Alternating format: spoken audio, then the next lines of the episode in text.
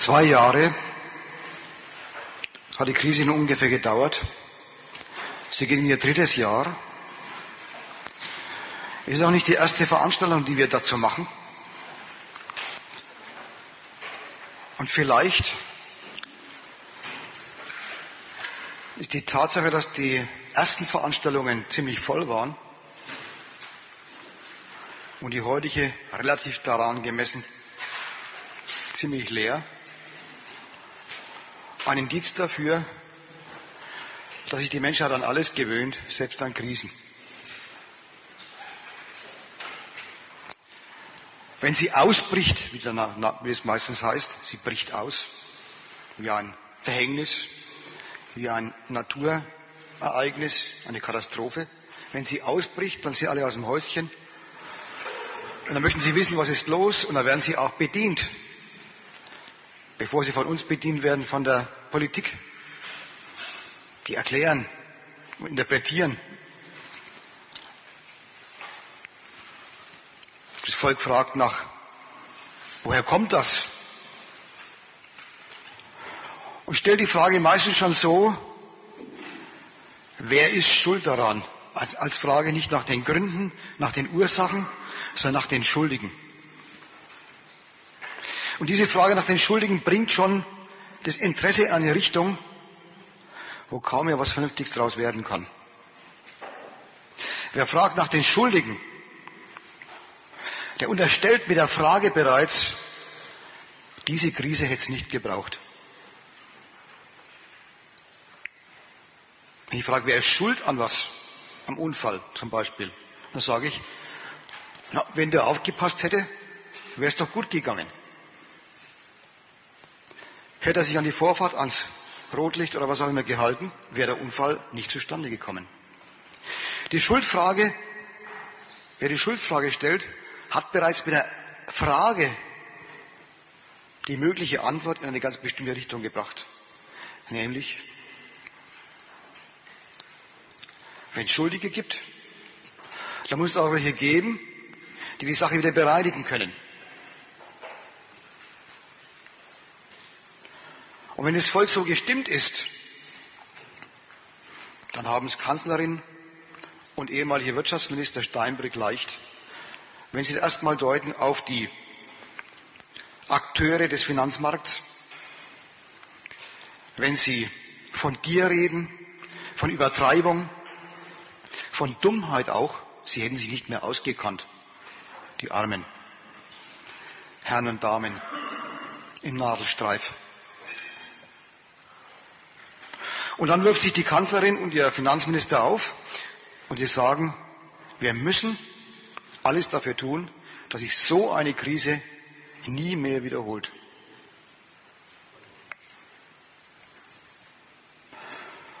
Und dann tun sie alles. Und endgültig interessiert sich niemand mehr für den Grund der Krise. Sie leiten ja alles ins Werk. Sie leihen sich 700 Milliarden oder eine Billion Euro ihre Kollegen, Konkurrenten in Übersee in noch größeren Dimensionen, ist ja ein größeres Land. Und die Größe der Verschuldung, die Größe der Geldschöpfung ist doch Beweis genug, dass offenbar alles auf dem Weg ist, was nötig ist.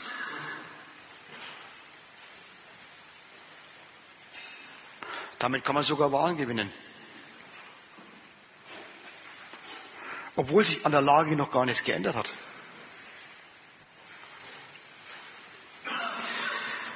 Ich will heute zwei Jahre Krise zum Anlass nehmen, Lehren daraus zu ziehen, die die Erfahrung offenbar nicht lehrt.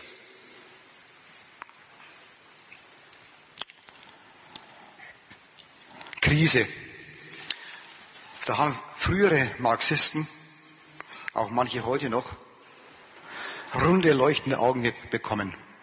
Endlich entlarvt sich der Kapitalismus. Sie haben in Zeiten der Hochkonjunktur, vor allem der lang andauernd nach dem Zweiten Weltkrieg, Gut, Sie sind Atheisten, sonst hätten Sie vielleicht sogar gebetet drum. Gehofft, dass endlich mal eine Krise kommt und im Proletariat, dem auch so verehrten revolutionären Subjekt, endlich die Augen öffnet. Es gab mittlerweile etliche Krisen und das war die größte, jedenfalls vom Volumen her.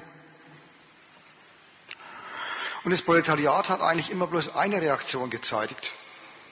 Es hat immer nach den Schuldigen gefragt, hat seine Schuldigen bekommen und hat gehofft, dass es wieder so weitergeht wie vorher. Eigentlich haben die Linken, diese Linken, die auf die Krise gehofft haben, auch immer so argumentiert. Noch heute gibt es Flugblätter, also jetzt in den letzten halben Jahr oder Jahr gab es Flugblätter, die haben folgendermaßen argumentiert. Jetzt ist Krise. Die Regierung verspricht, die Krise zu bereinigen. Passt auf, weiß der Einwand. Die nächste Krise kommt bestimmt. Wer so argumentiert, wer so warnt, der hält den Normalfall für in Ordnung. Da muss man fast den Verdacht haben, mehr als den kapitalistischen Normalfall kann er sich offenbar auch nach einer Revolution nicht vorstellen. Bisschen andere Verteilung, bisschen mehr Schöpfung der Reichen, so ungefähr wie es die Linkspartei verspricht. Das ist es dann.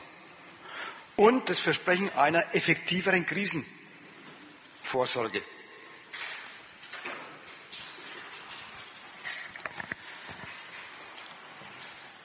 Gut, Lehren aus der Krise. Wer die Sache nachlesen will, kann es tun im neuen Gegenstandpunkt. Der Artikel heißt Anmerkungen zur Krise 09, Lehren aus zwei Jahren Weltwirtschaftskrise. Und ist für diejenigen, die durch die Krise so verarmt sind, dass sie kein Geld mehr übrig haben für einen Gegenstandpunkt, sogar kostenlos zu haben. Nämlich auf unserer Webseite gegenstand.com ist der Artikel vollständig herunterladbar.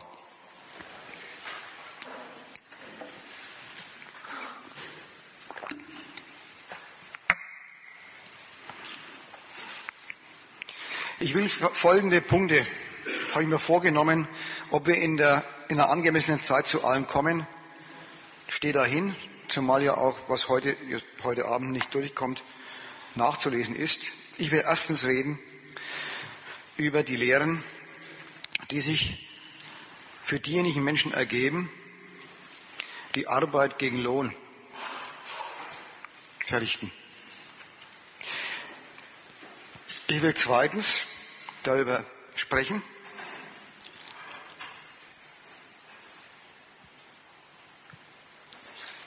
wer war eigentlich jetzt nicht der Verursacher der Krise? Sondern was war eigentlich der Grund der Krise?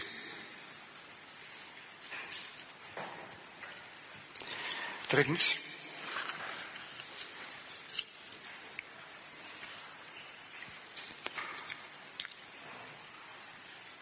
was drohte mit dem Zusammenbruch des Finanzgewerbes für den Rest der Gesellschaft. Viertens, Warum hat die arme Realwirtschaft so schlimm erwischt? Arme meine ich jetzt nicht in dem Sinne, sie ist arm, sie sind auch Kapitalisten, sondern arm in der öffentlichen Besprechung. Hoffentlich hält sie es aus. Hoffentlich greift die Finanzkrise nicht über auf die Krise der Produktiven.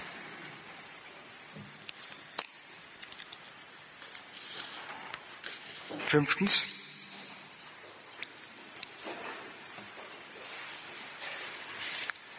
das Eingreifen des Staates. Was lernen wir aus dem Eingreifen des Staates, der mit einem Federstrich mal so schnell nebenher 700 Milliarden Dollar äh, oder Euro schöpft?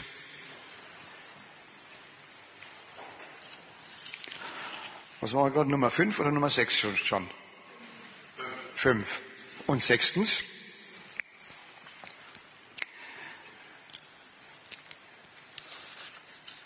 will ich sprechen über den Punkt, die Staatsmacht, die da so mächtig mal 700 Milliarden bis eine Billion Euro schöpft. bekennt sich zugleich zu einer Art Ohnmacht.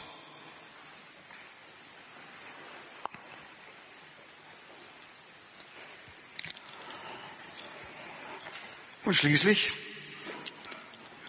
die Staaten, die in der Krise, beim Beginn der Krise geschworen haben, es soll nie mehr so sein wie 1929, nämlich Konkurrenz. Eine Konkurrenz, die alles zerstört. Liefern sich genau diese. Man sieht, das Thema ist ziemlich breit gespannt und äh, es soll heute nicht, es soll heute nicht so gehen, dass die einzelnen Produkte, Finanzprodukte alle nochmal durchgenommen werden. Wer es nachlesen will, findet im Gegenstandpunkt mittlerweile zwei Artikel, Finanzkapital 1 und Finanzkapital 2.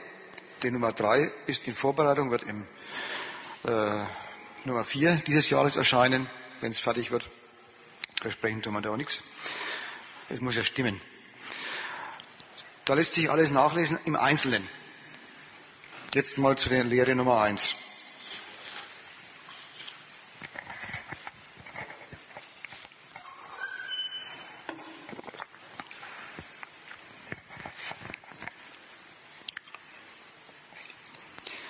Was hätte das Proletariat lernen können?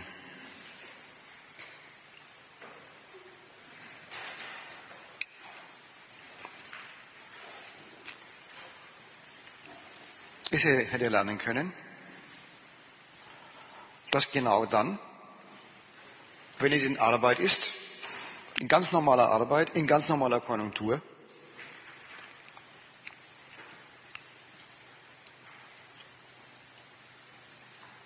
sich in Verhältnissen, in Verhältnissen steckt, in denen eigentlich täglich Krise ist.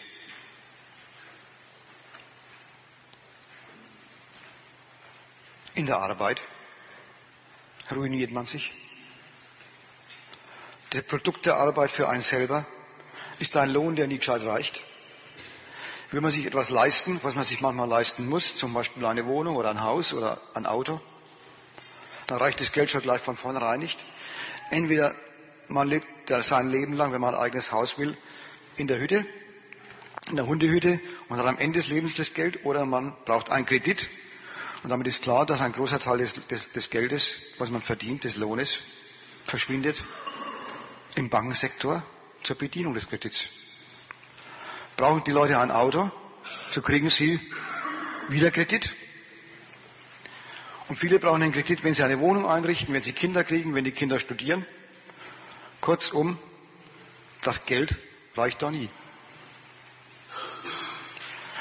Bei vielen ist die Hochkonjunktur keineswegs ausgekennzeichnet durch Sicherheit des Arbeitsplatzes, sondern selbst in der Hochkonjunktur, wenn investiert wird, wenn die Umsätze steigen, muss dann die Unternehmen ihre Mannschaften durch und stellen fest, dass sie von denen einfach immer zu viel haben.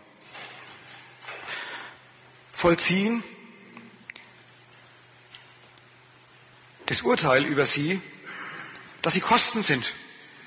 Dass das, wovon sie leben, das, was ihr Leben ausmachen könnte oder müsste, nämlich das Geld, was sie brauchen, um alles zu kaufen, gibt ja nichts umsonst.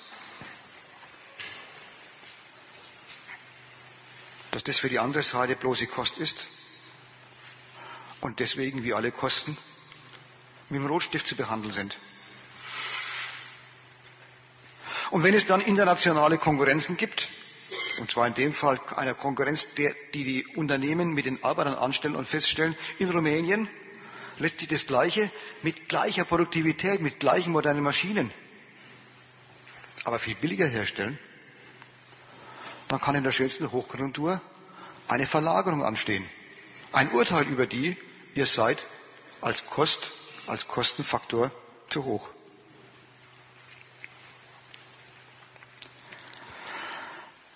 Kommt es dann zur Krise? Bangen die Leute um ihre Arbeitsplätze? Ja, warum? Weil sie davon, darauf, darauf angewiesen sind. Machen also die Fortsetzung so, jetzt reicht der Arbeitsplatz schon normalerweise immer nicht, ruiniert ein, bringt nicht genug ein. Und kaum steht Streichung an, aufgrund von Krise oder aufgrund von auch Entscheidungen in der Konjunktur, sagen die Leute und lassen sich einleuchten, Hauptsache Arbeit. Opfern den einzigen Zweck, für den sie arbeiten, nämlich das Geld, glatt auf, um die Erwerbsquelle zu halten. Im Anzug der Krise, am Beginn der Krise, gab es bei der IG Metall gerade eine Tarifrunde. Die ist losgegangen mit dem proletarisch kumpelhaften Spruch, ein Schluck aus der Pulle muss her. Es war schon nicht übermäßig üblich, acht Prozent, und da war es jeder rauskommt und dann vier. Und mitten in diese Verhandlungen kam die Krise. Im Herbst vor einem Jahr. Lehman Brothers. Und was hat die Gewerkschaft gemacht?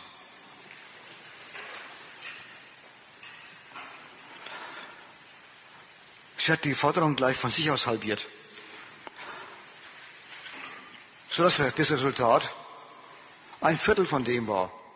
Und selbst das noch auf zwei Stationen, für den Fall, dass die Betriebe der Meinung sind, sie können es nicht bezahlen, soll der Betriebsrat auf Betriebsebene ohne Streikrecht, also ohnmächtig, mit darüber befinden, ob die Auszahlung stattfindet oder verschoben werden muss.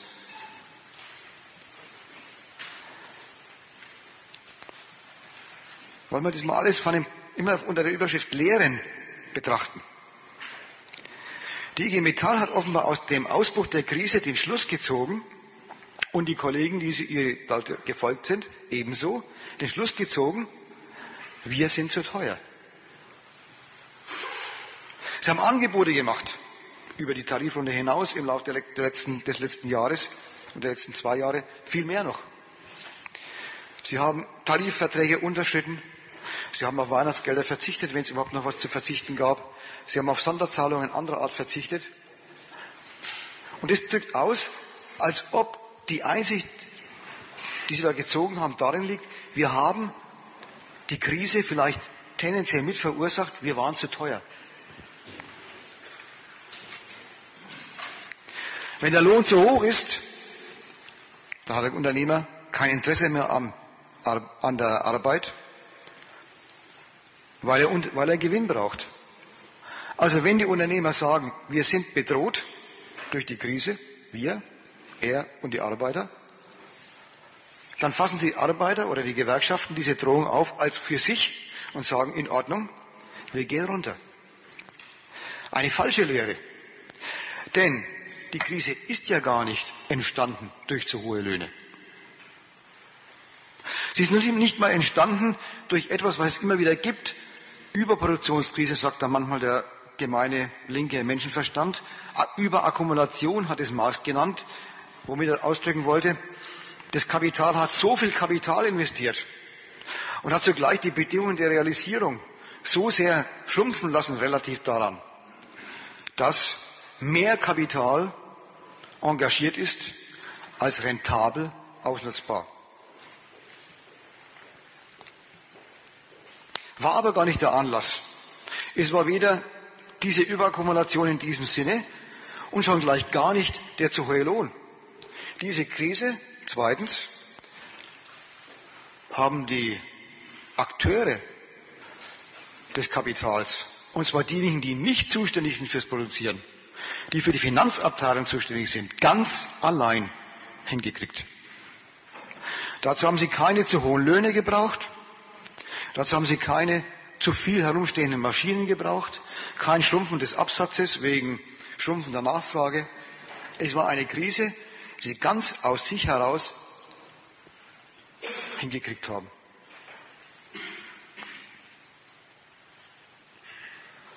Die Lehre aus eins heißt, ist ein Fehler zu glauben, der Lohn oder Lohnarbeiter hätte es mit seiner Lohnhöhe in der Hand, Krisen zu bekämpfen, seien sie im Anmarsch, seien sie bereits ausgebrochen. Es liegt nicht daran. Und schon gleich gar nicht bei einer Finanzkrise. Inwieweit es in der normalen Krise der Überproduktions- oder Überakkumulationskrise liegt, will ich, will ich jetzt nicht weiter vertiefen, sonst haben wir das als neues Thema und die Lehren aus der Finanzkrise können wir auf einen anderen Abend verschieben. Deswegen will ich es offen stehen lassen. Wir haben darüber, wer es nachlesen will, diskutiert in den Münchner Showfixen, die auch äh, als Protokolle ähm, im Internet zu haben sind. Kann man nachlesen, was da jetzt ins Unreine gesprochen, noch nicht artikelmäßig ausformuliert, aus, äh, über den Grund und Ausbruch der Krise in drei Veranstaltungen, in drei Abenden besprochen worden ist. Zweitens war also bereits der zweite Punkt angesagt. Die Krise ist das Werk des Finanzsektors selber.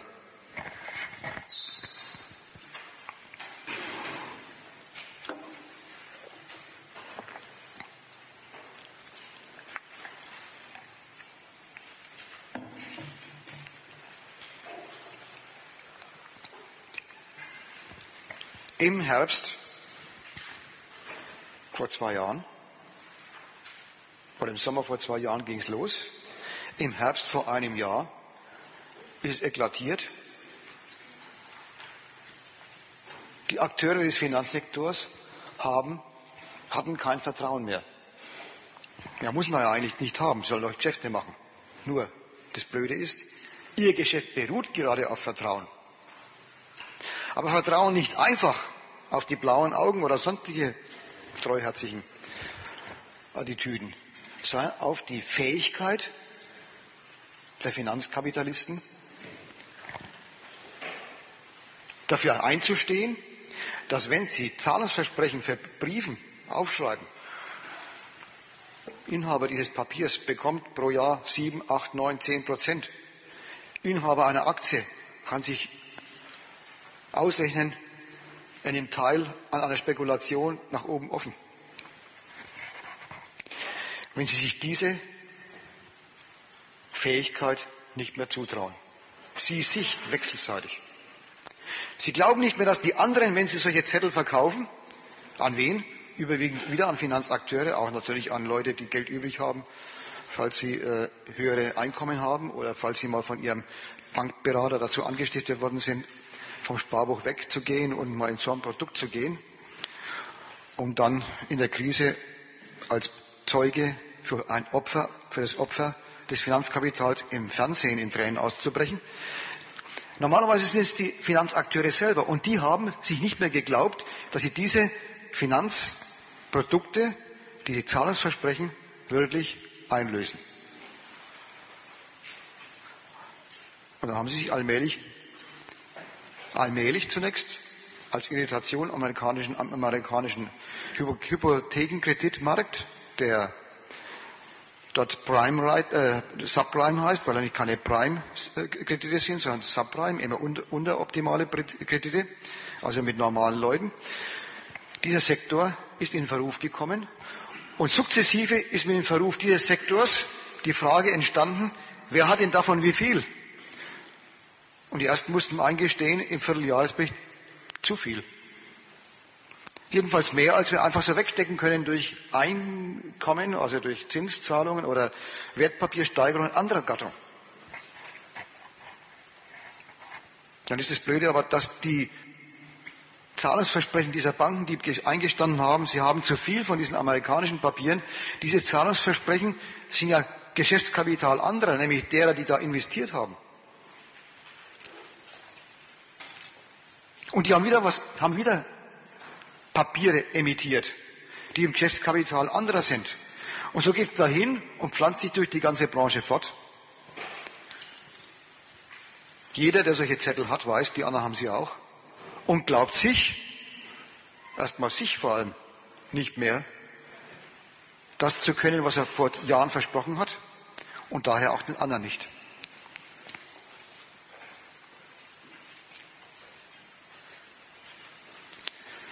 Was hat die Öffentlichkeit daraus lernen wollen? Das haben wir ja in der Süddeutschen, in der FAZ oder auch runtergebrochen auf die Bildzeitung bis zum Erbrechen lesen können. Gier habe ich schon genannt. Mangelnder Durchblick. Sie haben ihre eigenen Produkte nicht mehr durchschaut. Die ehemals bewunderten Leute, denen man so englische Abkürzungsnamen gegeben hat wie Yappis, waren plötzlich in Verruf geraten. Nieten in Nadelstreifen geworden. Das war's dann.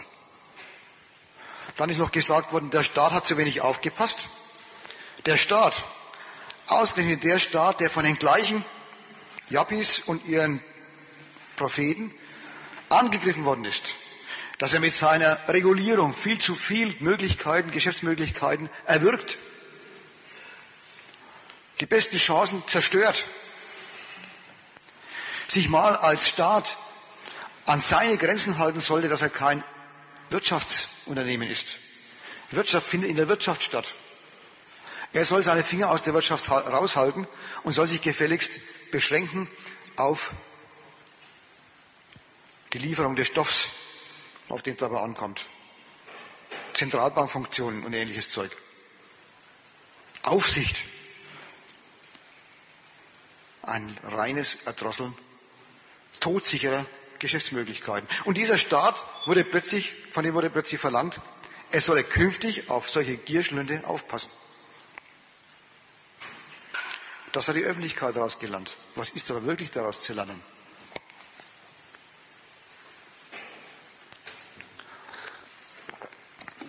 Wirklich daraus zu lernen ist Folgendes.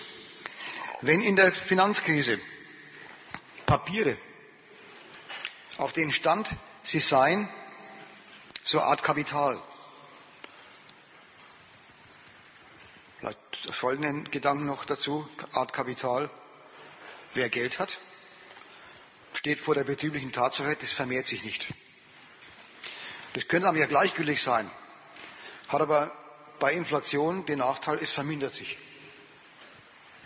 Jetzt gibt es aber die, das Versprechen und unter Normalbedingungen auch die Sicherheit, wenn ich Geld habe, lässt sich noch Klein, die kleinste Summe Geldes, die, übrig, die man übrig hat, verwandeln in ein Stück Kapital. Nicht in dem Sinn, dass man eine Firma gründen könnte damit. Nicht in dem Sinn, dass man davon ausschließlich leben könnte. Aber doch in dem Sinne, dass wenn man dieses Geld hergibt, bei der Bank abliefert, todsicher Vermehrung, mehr Geld bekommt. Wenn es gut geht, erheblich über die Inflation. Wenn es noch besser geht, ein Mehrfaches davon.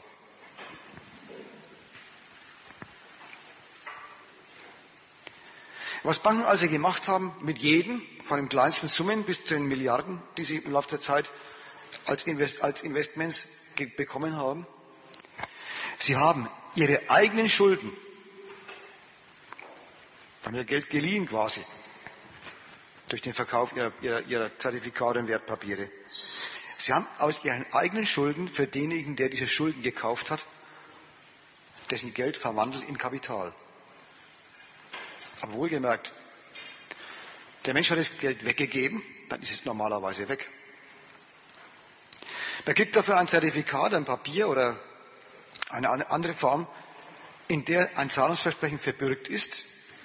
Und dann ist das Geld plötzlich quasi zweimal da. Erstens hat die Bank und macht damit ihre Geschäfte, von denen sie dann vermutlich, man kennt sich ja gar nicht so gut aus als Normalmensch, vermutlich die Überschüsse unter anderem verwendet, um einen auszubezahlen, jährlich mit Zins und zum Schluss mit, dem, mit der Summe, die sie dann schuldet.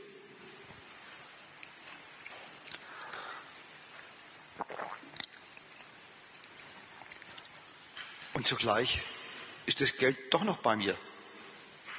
Nicht das Geld selber, aber das Zertifikat, dieser Schuldschein oder dieses Wertpapier. Und ich kann dieses Wertpapier sogar betrachten als, es ist mehr als Geld. Geld, haben wir ja gerade gesagt, es schrumpft, wenn man es wenn man, hält, wenn man es im, im Sparstrumpf versteckt oder sonst wie als Bargeld hält.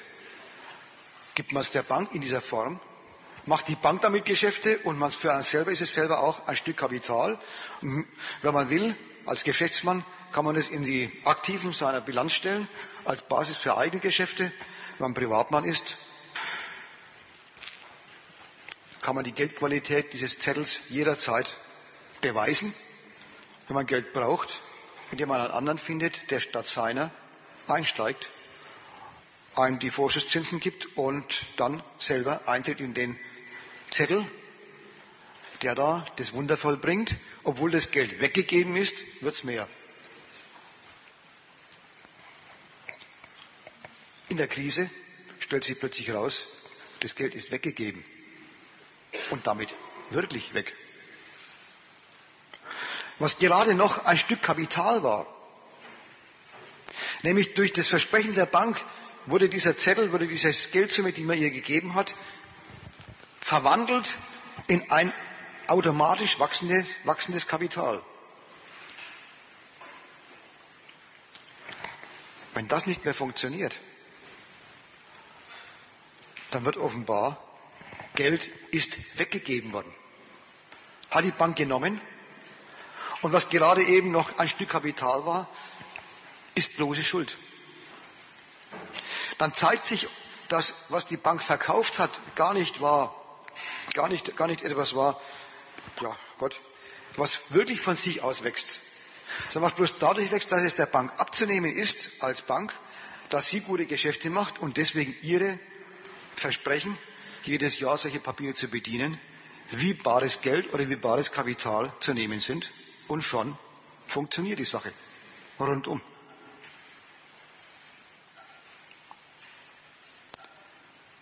Aus Schulden wurden Kapital.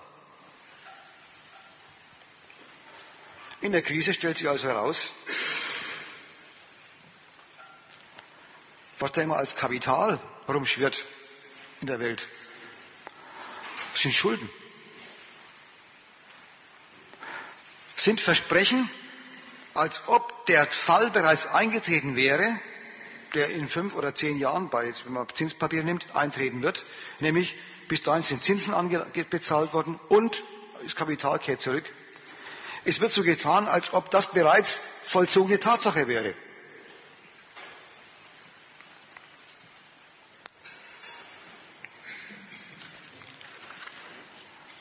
In diesen Bankprodukten hat man gewissermaßen Kapital als Ding. Bombensicher scheinbar. In der Krise zeigt sich, dass mit dem verlorenen Vertrauen in diese Papiere die ganze Sache rückabgewickelt wird. Mit dem Vertrauen verschwindet die Werthaltigkeit des Papiers, verschwindet die Bedienbarkeit des, des Papiers, verschwindet der Kapitalcharakter und damit auch das Geld. Darin zeigt sich, Geld ist im Kapitalismus nicht einfach zum Bezahlen da. Nicht einfach dafür, dass man seine, seine alltäglichen Notwendigkeiten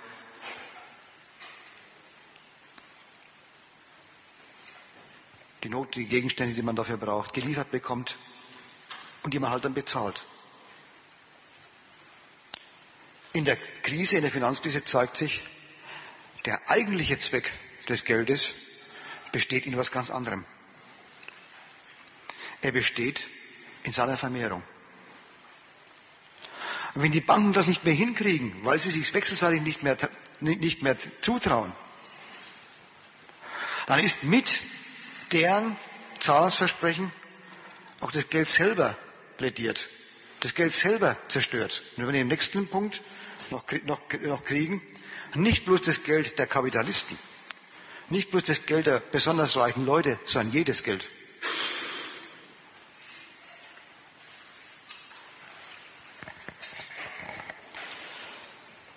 Wenn so ist, dass alles Geld nur Geld ist, wenn es sich vermehrt, wenn es die Fähigkeit zur Vermehrung hat, die Potenz zur, zur Vermehrung hat, dann stellt sich raus,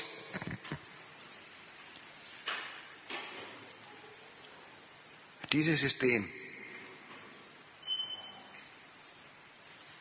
funktioniert bloß, existiert bloß, wenn dieser Akt, den die Banken dauernd zustande kriegen, nämlich durch bloßes Zahlungsversprechen mehr Wert zu erzeugen,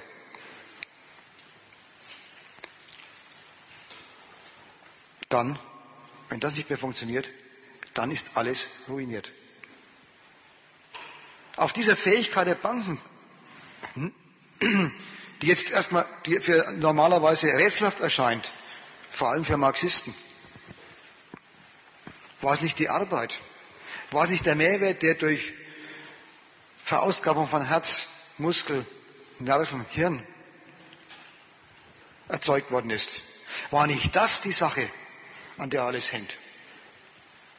Es stellt sich heraus, wenn Geld nicht unmittelbar Geld wird in den Händen der Banken, der Banker, dann findet auch das nicht mehr statt, wo eigentlich der eigentliche Wert erzeugt wird. Findet gar nichts mehr statt. Noch nicht mal, nächster Punkt, drittens, noch nicht mal die alltäglichen Zahlungen.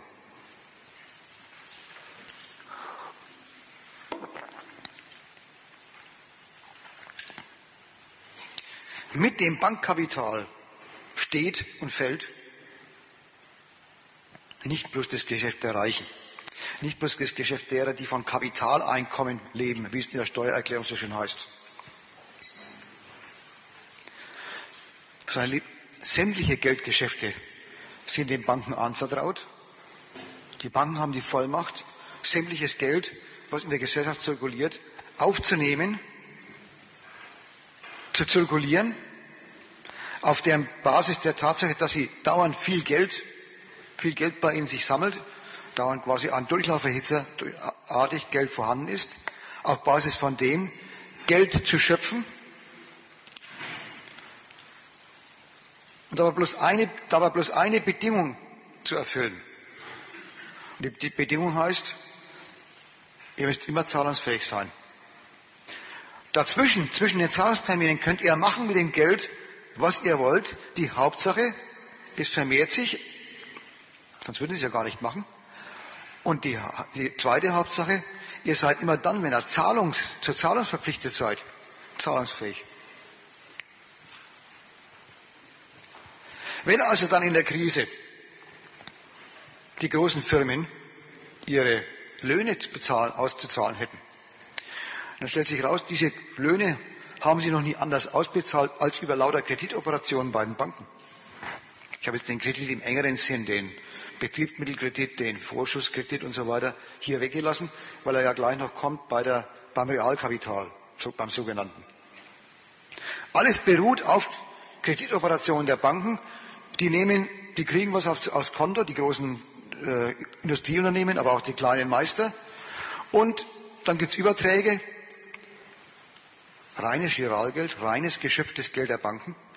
Gibt es Überträge, Gutschriften bei den Leuten, die Lohn beziehen oder Gehalt? Und dann gehen sie zur Bank oder zum Bankautomaten, wenn sie portionsweise Geld brauchen und den großen Rest, den holen sie gar nicht ab, der geht gleich weiter zum Vermieter, zur Autokreditbank, zur Bank, die das Haus oder die Wohnung kreditiert hat als Zuschlag oder als Unterstützung des Sohnes, der studiert und, wie, und so weiter. Zwei Drittel bis drei Viertel des Lohnes sieht der Mensch nie. Sieht er bloß die Zahlen auf dem Konto. All das ist erledigt, wenn die Banken zusammenbrechen. Wäre erledigt, wenn die Banken zusammenbrechen, muss ich sagen. Reales. Das drohte aber. Und wenn der Mensch schon glaubt, dass seine Arbeit nicht so ganz sicher ist, hat sich herausgestellt aus der Erfahrung, hat er doch wenigstens eines geglaubt, das Geld, was er zurückgelegt hat, das sollte doch wenigstens sicher sein.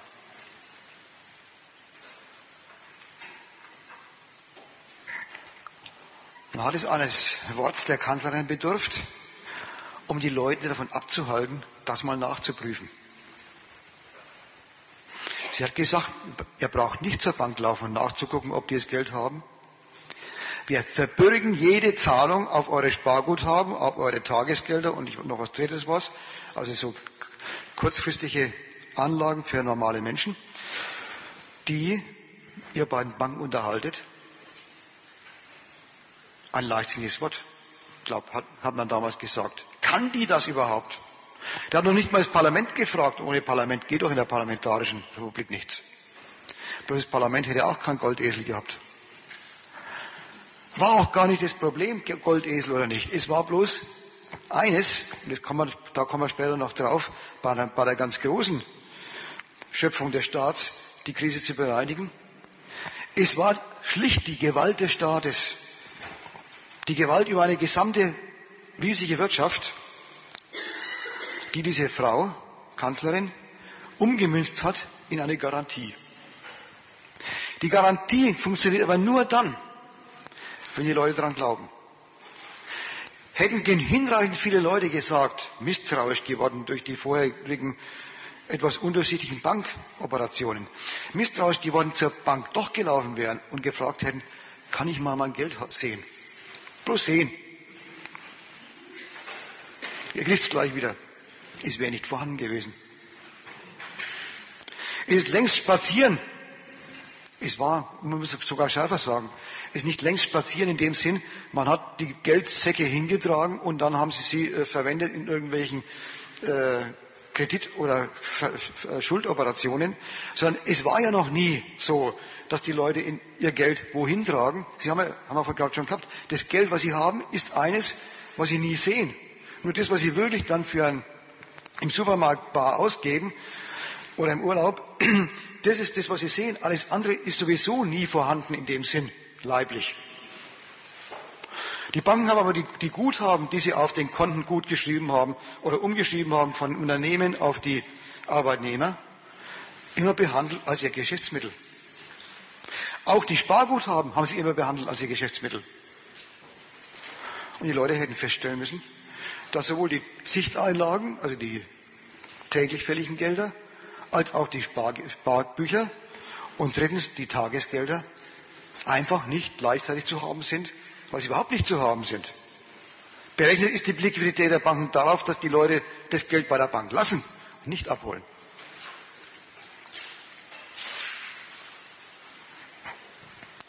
So stellt sich heraus, dass selbst diejenigen, die in der Marktwirtschaft das Mittel sind für diejenigen, die das Geld vermehren durch ihre Arbeit, nämlich die Unternehmer, dass selbst aus den paar Kröten, die sie entweder verdienen als, Ausgabe, als äh, tägliche Ausgabe und vor allem die Gelder, die sie zurücklegen für einen Notfall, wiederverwendet werden für nichts anderes als zur Vermehrung des Geldes.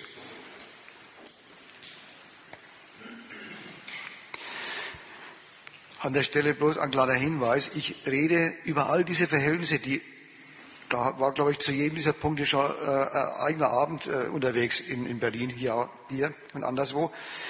Ich rede summarisch drüber. Wenn jemand an einer bestimmten Stelle das Verständnis fehlt, weil ich zu allgemein drüber rede, dann steht nichts dagegen, Fragen zu stellen. Wo es nötig ist, muss natürlich dann, müssen solche äh, Erklärungen nachgeholt werden. Aber ich entnehme jetzt dem bisherigen Nicht-Fragestellen, dass die Zusammenhänge offenbar hinreichend klar sind. Die Lehre, die Lehre Nummer drei heißt also,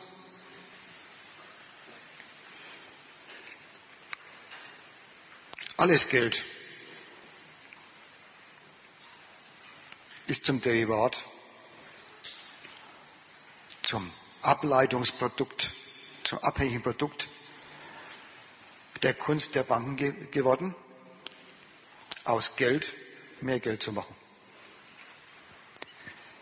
Wenn Sie das nicht mehr hinkriegen, dann funktioniert noch nicht mal das primitive, alltägliche Zirkulieren von Geldern. Und dann funktionieren noch nicht, noch nicht mal die primitiven, einfachen, einfachsten Produkte, die die Banken anzubieten haben, nämlich Depositen, also Spareinlagen.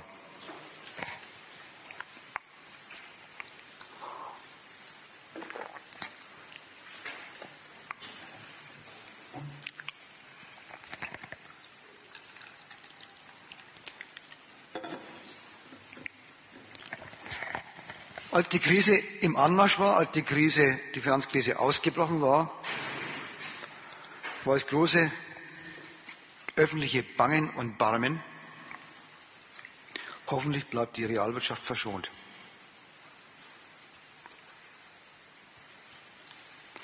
Man muss es schon nachträglich als Volksverdammungsveranstaltung betrachten, überhaupt die Frage so aufzustellen, können, könnte die Realwirtschaft verschont bleiben? Das war der Auftakt. Die Fortsetzung dieser Volksverdammungsveranstaltung ist, den Banken jetzt vorzuwerfen, nachdem sie gerettet sind, wie kommen wir noch drauf, dass sie den Produzenten den Dienstleistern, den, den Industrieunternehmen den Kredit verweigern. Sie in eine Kreditklemme stürzen.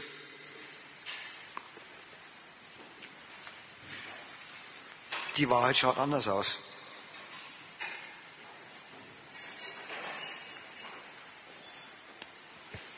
Sie hatten nichts mehr in der Krise. Sie standen vor dem Nichts, sie haben ihr eigenes Mittel, ihr eigenes Produkt zerstört, nämlich das Geld.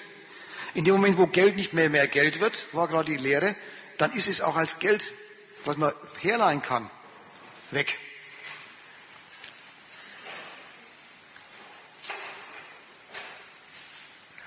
Wenn die Krise bereinigt ist, dann ist der Vorwurf, ihr, äh, ihr gebt keinen Kredit, Ihr, macht Kredit, äh, ihr produziert eine Kreditklemme, ihr erwürgt die Realwirtschaft. So ziemlich das Gegenteil von dem Vorwurf, den man in der Krise hatte. Ihr habt zu leichtsinnig Kredite vergeben. Jetzt halten Sie endlich als Kanzlerin ein Wort. Nur noch solide Kredite. Wie soll man da einem Daimler der keine Autos mehr loskriegt?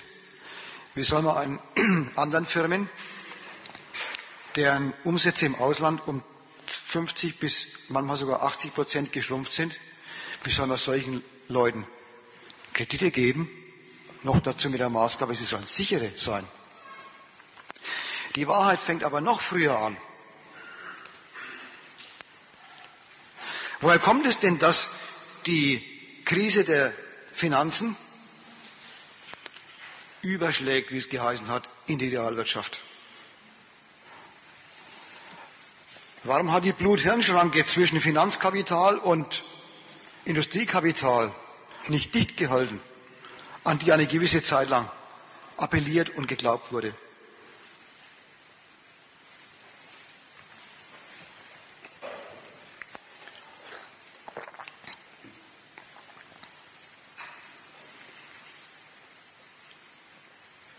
Der Schrei, Kreditklemme, offenbart nämlich,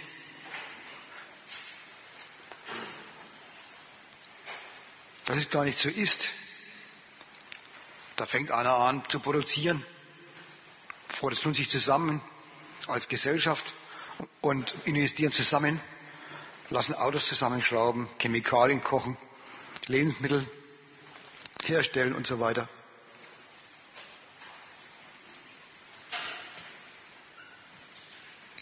Dann können Sie ein bisschen mehr machen, wenn Sie gut verdient haben. Und dann kommen Banken angerobbt und sagen, hoppla, wenn ihr so gute Geschäfte macht, da können wir euch helfen.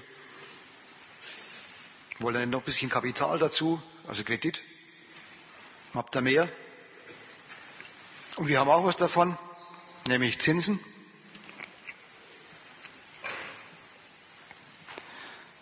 Wenn in dem Moment, wo die Finanzkrise losgeht, die bange Frage aufkommt, ob die Realwirtschaft da noch fähig ist, weiterzumachen. Wenn noch, daran, noch dauernd darauf gepocht wird, vielleicht gelingt es, das abzuschirmen, dann ist der Fortgang der Krise, es schlägt über, hat es geheißen, eine Lehre. Ja, offenbar, offenbar produzieren die Realkapitalisten Gar nicht mit eigenem Geld. Gar nicht mit Geld, was sie aus der Ausbeutung ihrer Arbeiter zurückgelegt haben. Noch schon gleich, schon gleich nicht in der erbaulichen Art der alten Märchen von der protestantischen Ethik, verzichten auf Luxus, gehen fast in Lumpen daher, um alles Geld, was, was sie, was sie in der, in der erarbeiten lassen, gleich wieder reinzustecken in die Firma. Es stellt sich heraus, dass kaum ein Euro, der in der Firma, in, die, in der Firma steckt, nicht aus Kreditoperationen stammt. Man weiß es ja auch normalerweise. Wenn jemand neu Kapitalist wird oder werden will, dann braucht er dafür nicht einen reichen Onkel oder den Zufall eines Superlottogewinns mit äh, geknackten Jackpot. Braucht er bloß eine Geschäftsidee, eine Geschäftsidee nennt sich sowas. Den Einfall, irgendein Produkt oder eine Leistung anzubieten, von der die Banken sagen, das glauben wir, wird ein Bombengeschäft. Und dann kann ein Mensch, solche, solche äh, Legenden gibt es ja nur wirklich zu, beachten, zu, betrachten aus den letzten 25 bis 30 Jahren, dann können, können Menschen, Studienabbrecher, also Leute, die eigentlich unge, ungern gesehen werden im bürgerlichen Leben, die ihr Studium einfach ab, abbrechen und was anderes machen, dann werden Studienabbrecher Milliardäre. Weil sie eine Geschäftsidee hatten, und null Kapital brauchten, sondern es geht mit Kredit. An solchen Beispielen zeigt sich, ein Geschäft aufzubauen im fertigen Kapitalismus. Dazu braucht es kein Eigenkapital, dazu braucht es Kredit. Dazu braucht das Vertrauen der Finanz, des Finanzgewerbes, dass dieses Projekt, was am Anfang ist, oder fortzuführen ist als längst großer Konzern. Dass dieses Projekt, was am Anfang ist oder fortgeführt werden muss, will, eine aussichtsreiche Verwertung verspricht, sodass natürlich jeder, dessen Geschäft darin besteht, Geld zu vermehren, sofort dabei ist.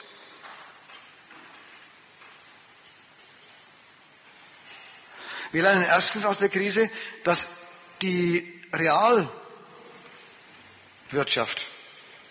Ja, fast ein Ehrentitel im Unterschied zu den windigen Finanzern. Ein Ehrentitel, der in der Geschichte auch mal anders geheißen hat, das waren die Schaffenden. Im Unterschied zu den Raffenden vom Finanzkapital. Das sind die Ehrlichen, die Soliden. Das sind diejenigen, von denen wir alle leben, sei es als Arbeitskräfte, Arbeitsplatz, sei es als Konsumenten, Produkte. Mag schon was dran sein, vom Produkt, dass man von Produkten lebt, im Unterschied zum Geld, vom bloßen Geld. Bloß in der Krise stellt sich heraus, sie sind ja eigentlich die Nämlichen. Wo ist der Unterschied eigentlich zwischen einem, der in Autos investiert und einer, der in Wertpapiere investiert?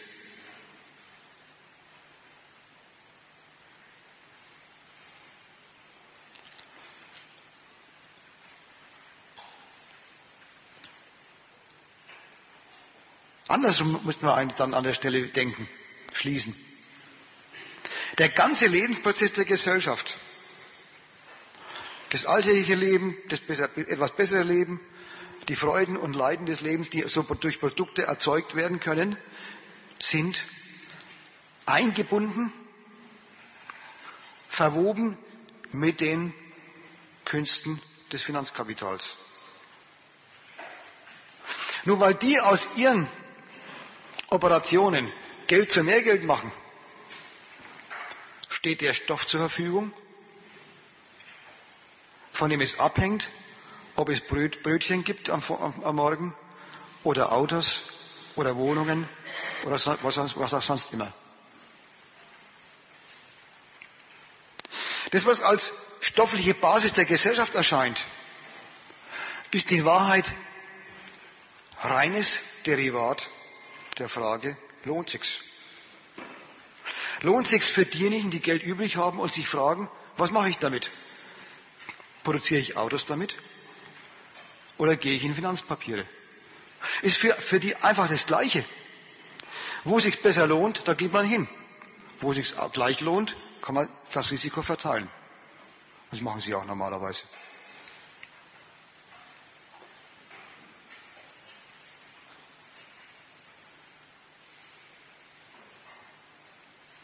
Es gibt kein solides Geschäft im Unterschied zum windigen. Weil das solide Geschäft gibt es nur, wenn es sogenannte Windige das als Gelegenheit entdeckt und weiß für seine Geschäfte.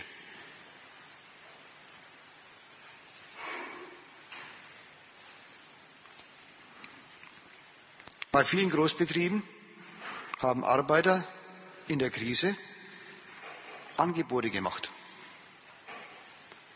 Ich habe es vorhin schon gesagt in der, im Teil 1. Angebote gemacht, sie würden ihre Lohnkosten, ihre Ansprüche reduzieren. Sie würden das, was, weswegen sie arbeiten, nämlich Lohn, teilweise aufopfern, wenn nur der Arbeitsplatz bestehen bleibt. Als ob es daran läge, dass sie zu teuer waren. Die Finanzkrise lehrt, daran liegt nichts. Das ist gar nicht ihr, ihr, liegt gar nicht in ihrer Macht. Trotzdem aber werden sie bei der Krisenbereinigung von beiden Abteilungen, sowohl vom Finanzgewerbe als auch von denen, die ihre unmittelbare Arbeitgeber sind, als diejenigen betrachtet und behandelt, die die Krise zu bereinigen haben. Wäre dann der, der nächste Punkt.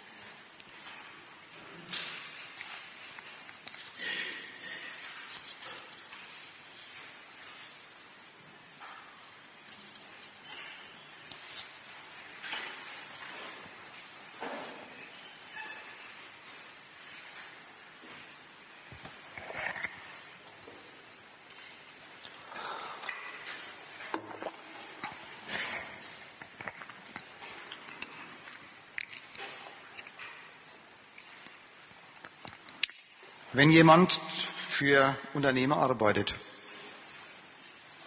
ist immer so. In der Krise wird die Sache nur gewissermaßen besonders deutlich, besonders grell beleuchtet. Ist aber der Normalfall. Dann gibt es manchmal den Fall, dass Unternehmen Betriebsversammlungen einberufen und den Leuten erklären, wir haben keine Möglichkeit mehr, unsere Produktion fortzuführen, weil uns fehlt der Kredit.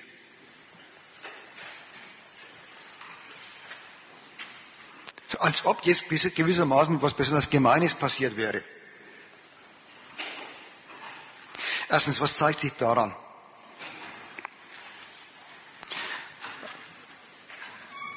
Es genügt nicht, für den Profit des Unternehmers zu arbeiten.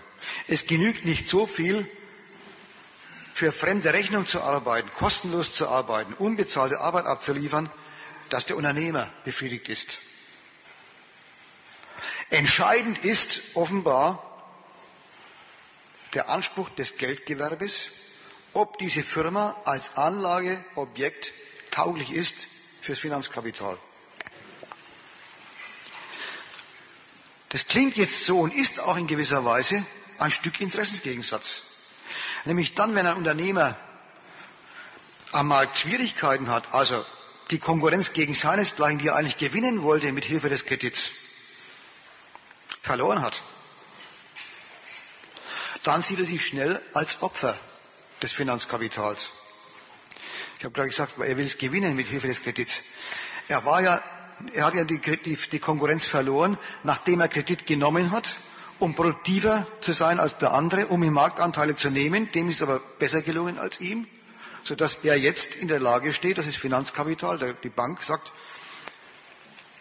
an die Möglichkeit mit einer Firma Geschäfte fortzuführen nach den Maßstäben der durchschnittlichen Rentabilität des Finanzkapitals, müssen wir sagen, glauben wir nicht mehr. Ist vorbei. Insofern ist tatsächlich die Bank die Richterin darüber, ob einer aus der Konkurrenz ausscheidet oder, oder weitermachen darf. Aber wohlgemerkt, dieser Interessensgegensatz, den der Unternehmer dann vielleicht seinen Arbeitern sagt, die Bank hat uns erdrosselt, ihn und die Proletarier, ist ein Interessensgegensatz innerhalb desselben Interesses. Solange es gut gegangen ist, hat er sich nicht beklagt über die Banken. Hat sich vielleicht noch nicht mal besonders belobigt. Hopp, heute haben wir einen super Kredit bekommen, wunderbar. Lass mal die Sektkorken knallen. Das war ganz normal. Das war ja sein Kredit. Es war das Mittel für ihn, seinesgleichen in der Konkurrenz zu bekämpfen.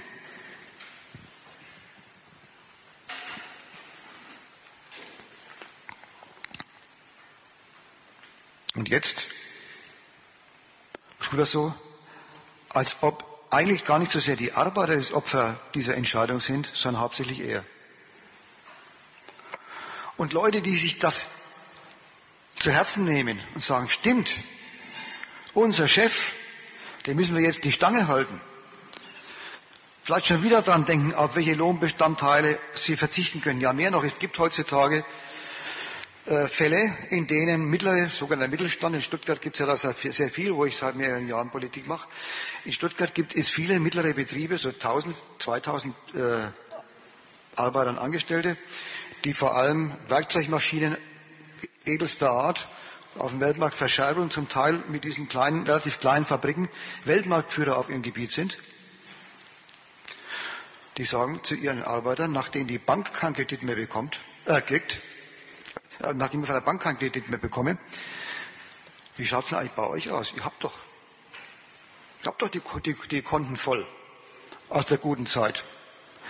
Wir würden mal gern einen Kredit von euch bekommen fürs nächste oder für die nächsten zwei Jahre. Ich will da nicht als Ratgeber auftreten und sagen, Finger weg davon. Das ist mir scheißegal. Ich will vor der Dummheit warnen. Das Geld, was man vorher verdient hat, also das, was die, den Teil der Arbeit, der immerhin bezahlt worden ist gegenüber der Arbeit, die als Profit vom Unternehmer und an die Bank gegangen ist, vom Unternehmer eingesackt an die Bank gegangen ist. Ich will davor warnen, die bezahlte Arbeit nachträglich zur unbezahlten Arbeit zu machen. Ist nämlich quasi eine nachträgliche Enteignung, Selbstenteignung der Arbeiter, wenn sie jetzt das Geld dem Unternehmer geben. Sie verwandeln Lohn um, unmittelbar in Kapital. Das macht die Bank schon auch, wenn sie dort sparen. Aber es macht sie wenigstens immerhin in der Form, dass ich einen Rechtsanspruch habe auf die Rückzahlung, Bedienung des Geldes. Das habe ich da auch. Bloß das ist doch der, der in der Vergangenheit mir einen Teil der Arbeit, die ich geleistet habe, bezahlt hat und einen anderen Teil verwandelt hat in sein Kapital. Und jetzt, um sein Kapital zu retten, damit er es in der Zukunft wieder so machen kann und noch besser machen kann, jetzt Teile des Lohns, den er früher ausbezahlt hat, als Kredit einsacken. Deswegen Finger weg.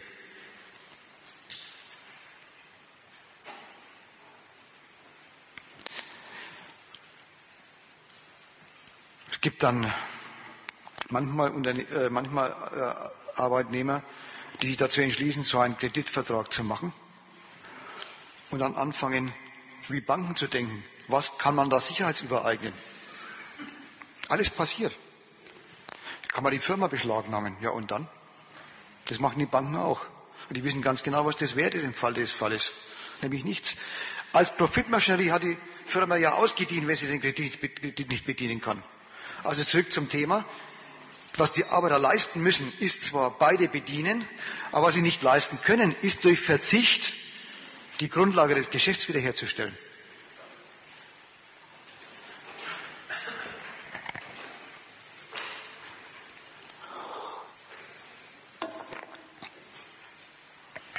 Aber eins wird an all diesen Beispielen und an, an den vorher Gesagten deutlich. Auch wenn die Arbeit das im Falle der Krise nicht kann, auch wenn es ein, ja, nicht kann, so zeigt sich doch daran, was die Arbeit für eine Aufgabe hat im Kapitalismus.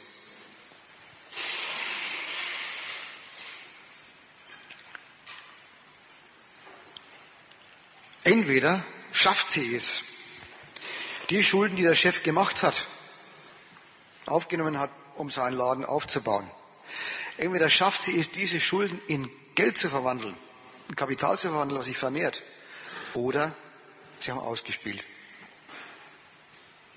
Sie sind diejenigen, die dafür gerade stehen müssen, dass nicht bloß er sein, seinen Profit hat, sondern dass die Schulden, die er gemacht hat, um Profit zu machen, sich für die Bank tatsächlich als Kapital bewähren.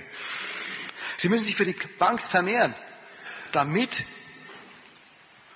sie überhaupt die Chance kriegen, Arbeit gegen Geld zu verrichten, mit der Hoffnung, dass man von dem Geld wenigstens irgendwie leben kann.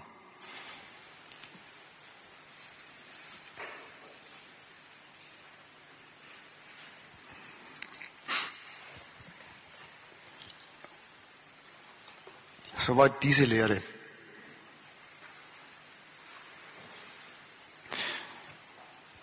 Jetzt kommen wir zur nächsten Lehre und zwar eine Zwischenlehre, eine etwas nicht so wichtig auf, auf Anhieb oder auf ersten äh, Blick nicht so furchtbar wichtig erscheinende Lehre ist folgendes. Wir haben jetzt also gelernt, wenn die Kunst, Geld zur Geldvermehrung zu verwenden, nicht mehr funktioniert, dann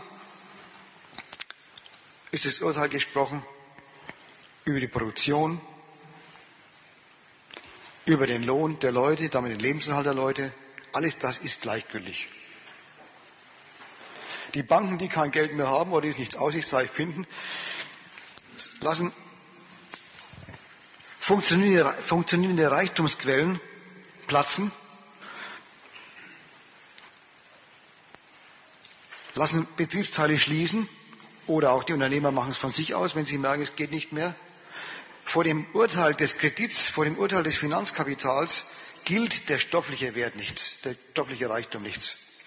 Da mögen noch so viele Leute darben, hungern, wenn eine Lebensmittelabteilung nichts mehr, keinen Kredit mehr bedienen kann, wird sie zugemacht. Da mögen noch so viele Leute kein Auto besitzen oder kein Fortbewegungsmittel anderer Art besitzen, wenn das nicht mehr funktioniert, dass der Kredit damit bedient wird, wird der Laden geschlossen. Der sachliche Reichtum, der in so hohen Ehren steht als realer Reichtum, als Realwirtschaft, gilt nichts, wenn er nicht als Mittel für die Verwertung, für die Vergrößerung des Reichtums dient, des Geldreichtums dient.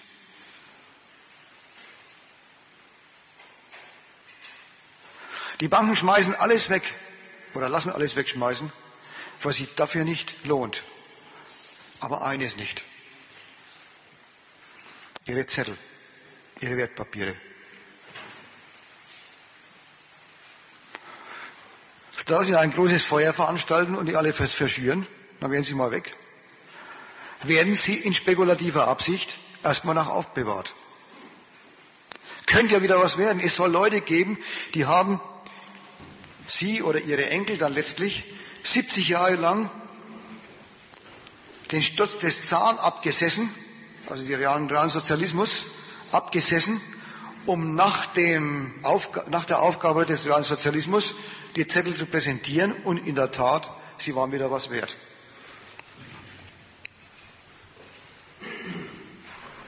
Das geht mit deutschen Goldmarkanleihen auch. Wie bitte? Das geht mit deutschen Goldmarkanleihen auch, meinen ein paar Leute. Mit allen Titeln geht es, wenn man lang genug drauf wartet, dann kann man vielleicht das Glück erleben, dass der verlierte Zahlungstitel wieder was wert wird.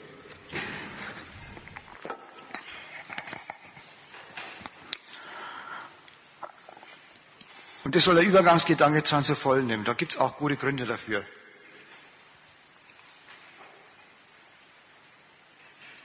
Ich zeige nämlich, dass der Staat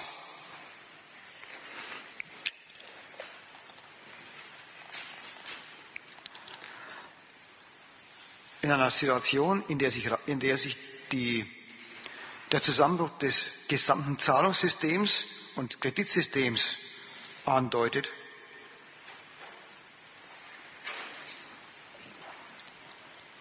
sich sowas futiert um die alten Sprüche von Wirtschaft findet in der Wirtschaft statt. Sie so schnell aus dem Verkehr zieht, solange, da liegen die Zeitungen noch rum, wo es gerade noch drin gestanden war, dass der Staat hier die Finger rauszuhalten hat und schon ist, hat er sie drin. Der Staat rettet. Auf Teufel komm raus das Zahlungssystem und sagt dazu als Begründung systemisch. Natürlich gab es Unmut im Volk, geschürt übrigens von der Bildzeitung am besten. Die Bildzeitung hat den Vergleich auch gemacht. Oft haben die Leute ja gar keine Erinnerung mehr, was vor zwei, drei Jahren war. Kriegen ja jeden Tag neue Sensationen geboten. Kann sich kein Schwein merken. Die Bildzeitung selber erinnert daran, dass vor ein paar Jahren plötzlich kein Geld vorhanden war für die Sozialsysteme und man äh, Arbeitslosengeld, Arbeitslosenhilfe verwandelt hat in Arbeitslosengeld 2, also Hartz IV. Und dass das nicht ging anders. Dass einfach kein Geld vorhanden war. Und plötzlich war es da. Beim Zusammenbruch des Finanzsystems sagt der Staat, das wäre systemisch. Beim gleichzeitigen oder folgenden oder vielleicht vorher so sich angedeuteten äh, äh, Zusammenbruch des Opels, also des Opelbauers, haben sie lang rumgetan. Soll man, soll man nicht? Ist nicht besser, ist zusammenbrechen zu lassen? Ist der Automobilmarkt nicht sowieso überakkumuliert? Die Frage gab beim Finanzsystem nicht. Könnte überakkumuliert sein, gibt es tatsächlich nicht. Aber die Frage ist ja auch gar nicht aufgekommen. In dem Moment, wo das Finanzsystem am Zerbrechen war, am Zusammenbruch war, war klar, das kann man nicht laufen lassen. Und damit bekennt sich der Staat zur Wahrheit seines Systems. Wenn es die Verwandlung von Geld einfach in Geld, in mehr Geld, wenn die nicht mehr funktioniert, dann sieht er seinen Kapitalismus am Ende. Ob ein Opel unbedingt in Deutschland Opel äh, bauen muss oder ob man das auch zumachen kann, ist gemessen daran eine Nebensache. Das sind doch bloß Gebrauchswerte. Finanzwerte sind es ja im Augenblick gar nicht mehr. Ist ja nichts, wird ja nichts damit verdient. Man kann ja bloß damit rumfahren, aber kann einzigen Kredit damit ablösen.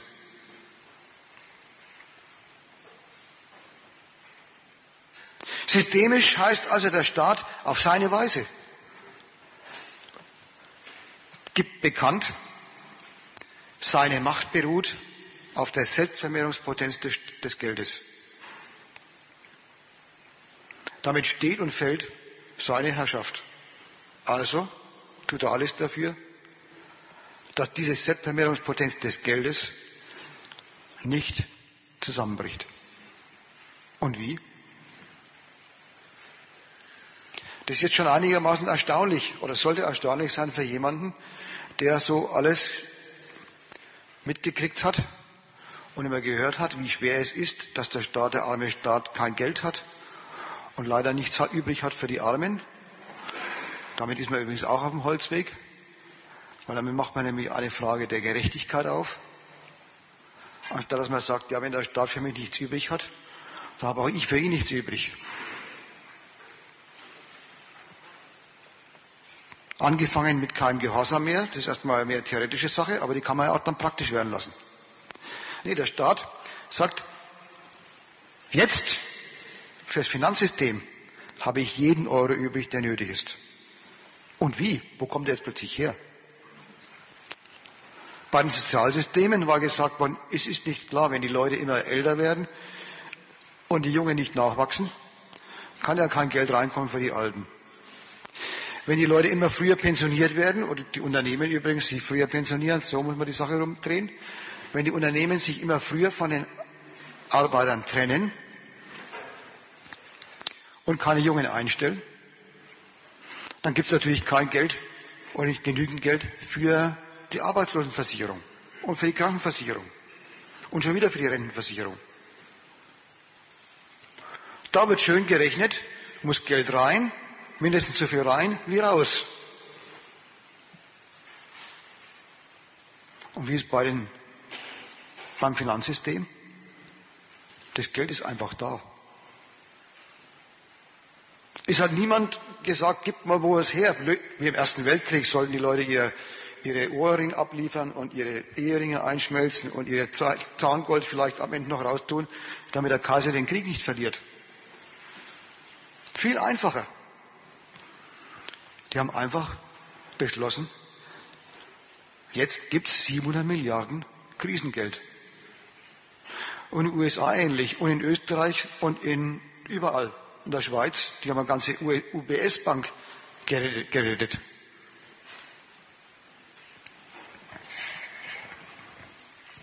Wo kommt das Geld her? Haben Sie doch einen Goldesel? Ich glaube, Goldesel würden gar nicht so viel zusammenbringen, wie da gebraucht worden wäre.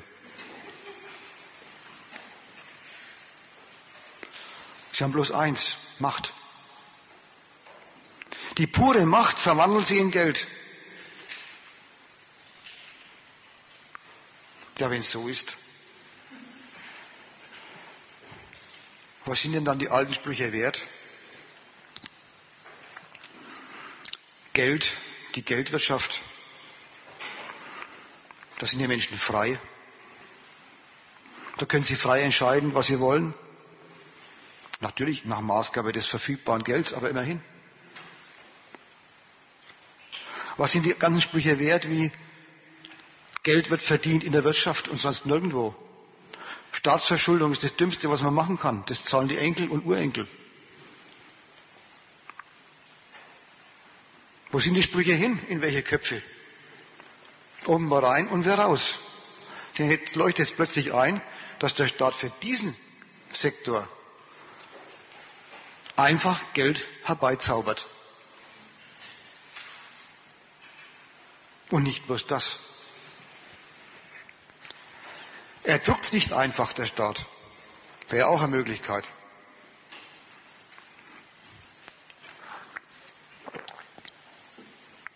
Er bringt es gleich in einer Art und Weise und das Volk oder in die Wirtschaft. Ja, die fast an Münchhausen gemahnt. Er bringt es als Staatsverschuldung ins Volk. Und wer bringt solche Staatsverschuldungen auf den Markt? Wer kassiert dabei Gebühren? Wer nimmt sowas in seine Geschäftsaktiva auf? Na, genau diejenigen, von denen gerade die Rede waren, dass sie vergeicht haben. Die Banken. Und die Banken haben auch alle einen Chef, Chefvolkswirt. Zum Beispiel den berühmten Norbert Walter von der Deutschen Bank. Das sind die klugen Männer, die dann immer warnen vor zu viel Staatseingriffen und sowas. Und die warnen auch jetzt wieder. Der Finanzvorstand jubiliert über die neue Geschäftsgelegenheit, Staatsverschuldung. Und der Chefvolkswirt warnt vor den betrüblichen, möglicherweise betrüblichen Folgen, nämlich einer künftigen Inflation.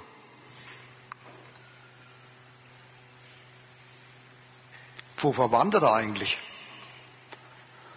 Als ob Inflationen entstehen würden, so wie Gebirgsbäche beim zu schnell hereinbrechenden Frühling im Gebirge. Inflationen gibt es bloß dann, wenn Unternehmer Preise erhöhen. Und Preise können Unternehmer nur dann erhöhen, wenn es mehr Nachfrage gibt, die sie ausnutzen können. Woher gibt es die mehr Nachfrage? Ja, jetzt zum Beispiel, wenn sie selber nicht mehr durch Kredit schaffen, durch die Staatsverschuldung. Dieser Mensch warnt den Staat vor der möglichen Folge der Überschuldung und da kommen die Subjekte, die sie eigentlich machen, nie vor. Die können einfach nicht anders, als wenn überzügliche Nachfrage da ist, die sofort umzusetzen in Preiserhöhungen. Das ist ein unwidersprechlicher, unausweichlicher Sachzwang.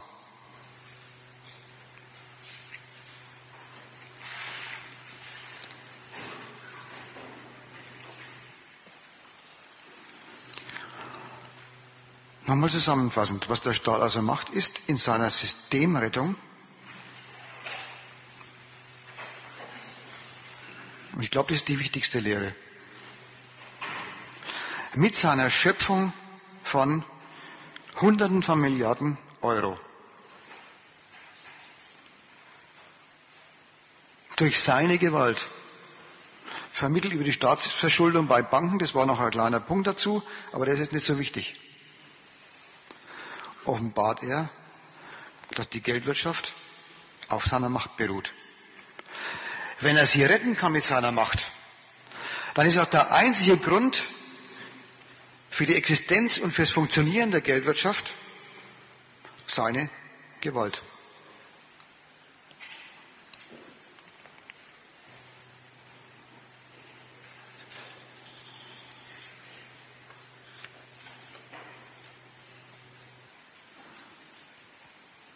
Schon eine irre Macht,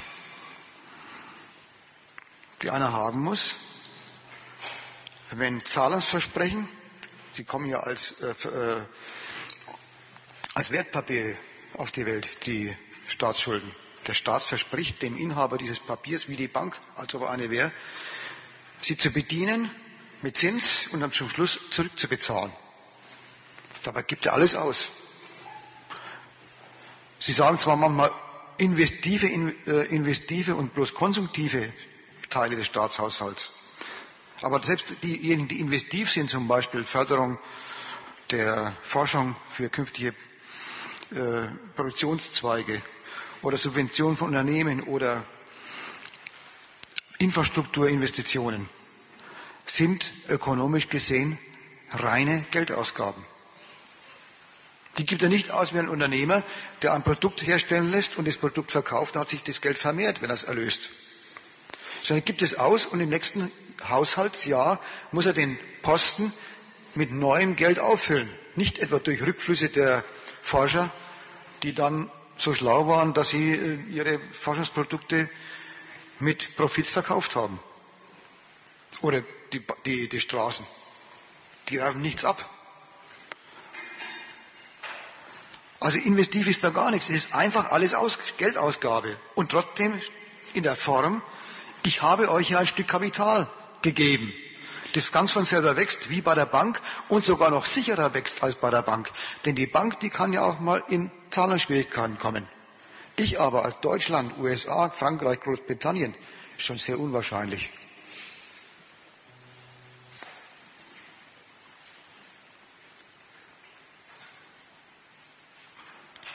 Der Staat macht aus seiner Gewalt ökonomisches Mittel.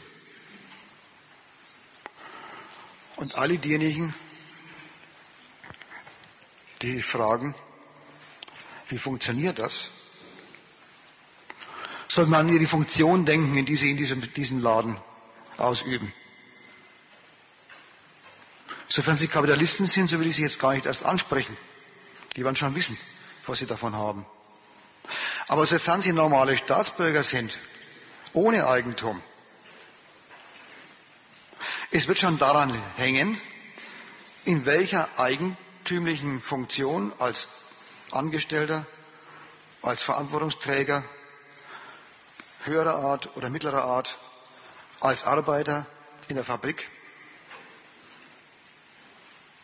Sie, leben, sie tragen schon alle dazu bei, mit dem, was sie tun und mit dem, mit der Tatsache, dass sie dem Staat auch unter allen Bedingungen die Stange halten.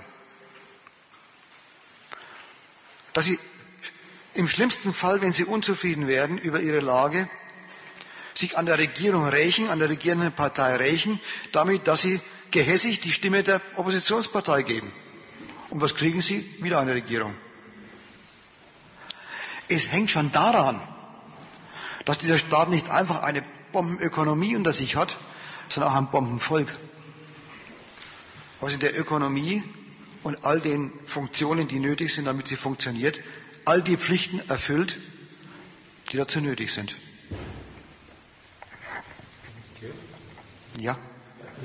Nochmal einen Schritt zurück die Habitäte noch nicht. Das kommt im ersten Schritt wie ein riesiger Zirkel vor wenn der Staat für 700 Milliarden Staatsschuld aufnimmt, dann bei seinen Banken. Stellt er denen diese 700 Milliarden wieder zur Verfügung. Also sieht im ersten Moment so aus wie ein riesiger Zirkel. Der Unterschied ist, meine ich jetzt, ich weiß noch nicht genau, der Unterschied ist, dass der Staat damit den Kredit der Banken mit seiner Macht bestätigt, weil er ist ja dazwischen getreten. Also es ist nicht so, dass Banken untereinander sich 700 Milliarden geben, sondern dass der Staat als Sicherungsgeber für diesen Kredit eintritt dazwischen. Naja, zum Beispiel, also wenn wir es genauer machen, der, die erste, die hauptsächlichste Krisenrettungsoperation äh, war die toxischen Papiere aus dem Verkehr zu ziehen oder zu, abzubürgen. Die Banken haben äh, Papiere, die äh, nicht mehr verkäuflich sind, wie man es dann als Banker etwas roh empirisch ausdrückt. Das heißt, äh, nicht verkäuflich heißt, kein Mensch glaubt mehr an die Werthaltigkeit und die Kapitalcharakter dieser Papiere. Deswegen nimmt sie auch niemand mehr ab. Vor allem die Banken selber nehmen sie nicht mehr ab. Damit sind aber Geschäftsmittel von ihnen zerstört, auf denen das sind aktiver, die Papiere, über die Sie äh, verfügen, sind Geschäftsmittel zerstört. Und was machen Sie jetzt? Sie müssten sie eigentlich, wie es dann nach der Bankbilanzgesetz äh, fällig wäre, auf Null setzen, abschreiben. Das wäre aber der sichere Weg zum, zur Kernschmelze. Die Banken würden sukzessive alle ihre Geschäftsmittel der, der Reihe nach zerstören, also wegschmeißen müssen und dann wäre das Bankensystem erledigt. Was hat der Staat gemacht, unter anderem mit, diesen, mit diesem von ihm geschaffenen Geld?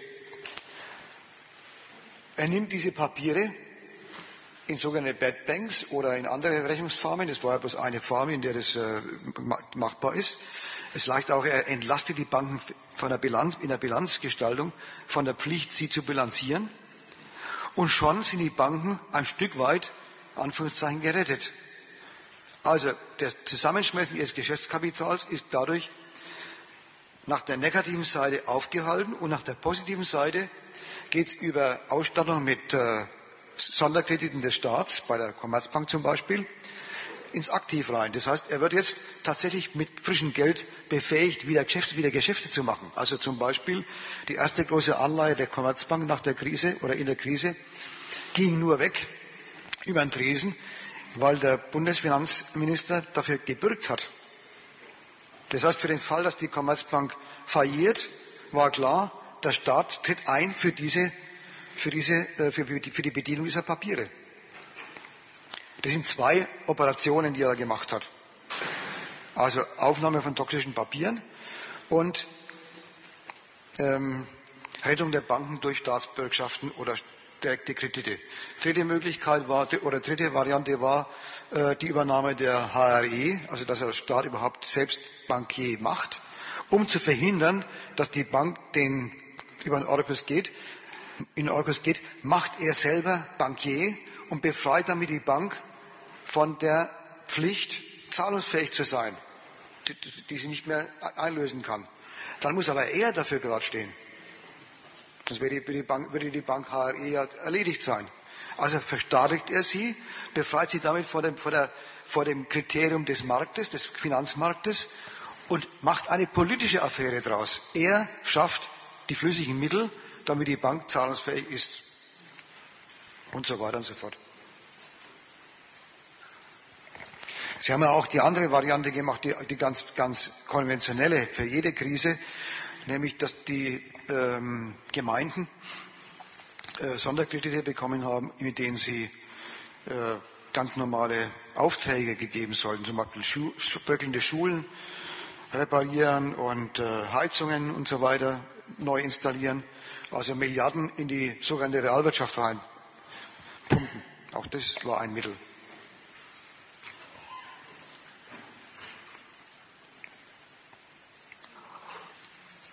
So waren wir stehen geblieben. Ähm, das bombige Volk, genau. Das bombige Volk, was die Lehrstunde, die ihm da verabreicht worden ist in diesen zwei Jahren, herzlich schlecht genutzt hat, seine Heimat näher kennenzulernen, herzlich schlecht, sich mal klar darüber zu werden, in was für einem Laden es als Statist oder Mittäter oder alles dazwischen eingewickelt ist.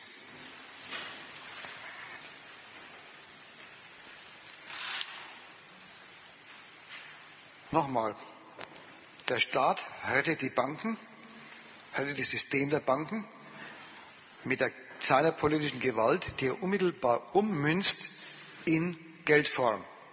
Über Staatskredite oder auch, es ging ja auch unmittelbar über Drucken von Geldern, aber der Staat, ein Staat, der auf sich hält, macht sogar in der Finanzkrise die normale Operation, nämlich er druckt kein Geld einfach, um selber auszugeben, sondern er druckt Geld erst dann, wenn Banken es brauchen für ihre Geschäfte.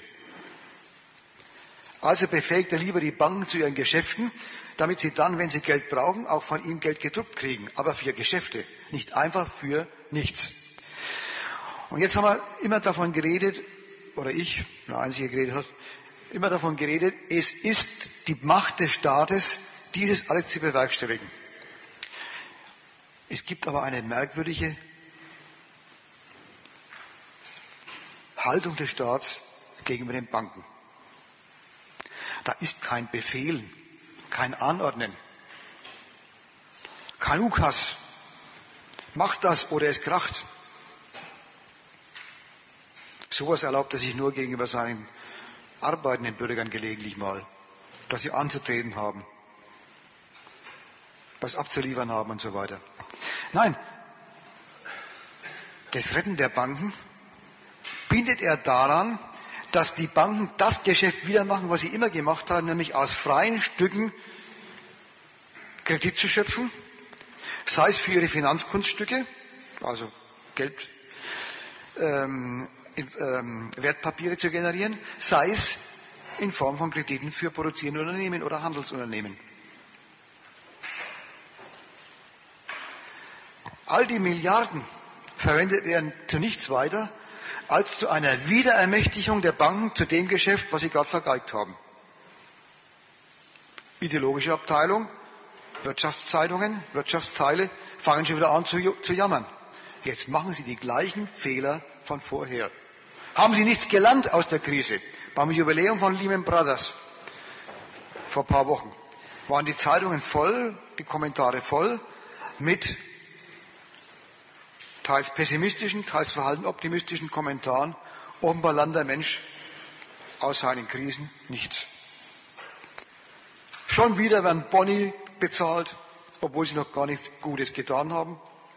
Schon wieder werden Boni eingeklagt, obwohl sie sich gerade erst geschämt hatten, dass sie überhaupt welche gekriegt haben und so weiter und so fort. Es ist der Ausweis dessen, dass der Staat tatsächlich seine Bankenrettung, seine Rettung des Finanzsystems bindet daran, dass die Banken von sich aus ihre Geschäfte wieder machen. Und darin steckt ein gewisses Stück selbstverordneter Ohnmacht. Einfach Ohnmacht zu sagen, wäre zu wenig. Da würde man fast, da würde man sagen, der arme Staat. Ohnmacht ist immer dann, wenn der Staat oder wenn jemand nichts kann. Ist ein Beschluss zur Ohnmacht.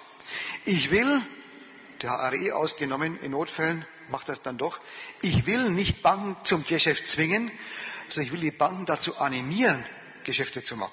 Warum? Warum macht der Staat das?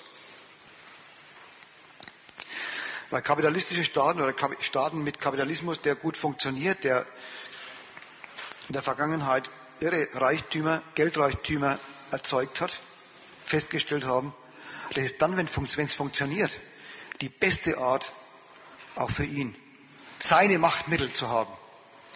Die beste Art, Staatsmacht auszuüben, ist eine gut funktionierende, akkumulierende Geldwirtschaft unter sich zu haben, in der Geld zu Geld zu machen geht, und zwar zu mehr Geld als vorher, und sich daran so zu beteiligen, dass er nichts beschlagnahmt, was er für seine Herrschaft braucht, sondern sich alles kauft. Natürlich dazu auch Steuern einsammelt, das ist ein Stück Beschlagnahme.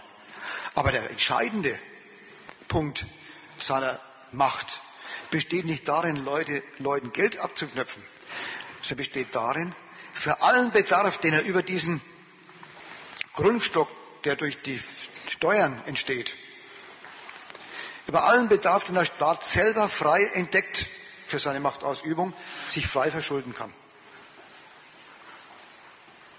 Das ist der Grund, warum der Staat so scharf drauf ist auf die Wiederermächtigung der Banken und sich zu diesem Stück Ohnmacht äh, verurteilt, die darin, die darin besteht, ihnen alle Möglichkeiten zu geben, dass sie von sich aus wieder gute Geschäfte machen, inklusive dieses Geschäft, was sie jetzt machen, mit der Bankenrettung selber, indem sie die Titel, die dafür als Staatsschulden verkauft werden und das Volk gebracht werden, gleich wieder spekulativ bewerten als Grundlage für Geschäfte.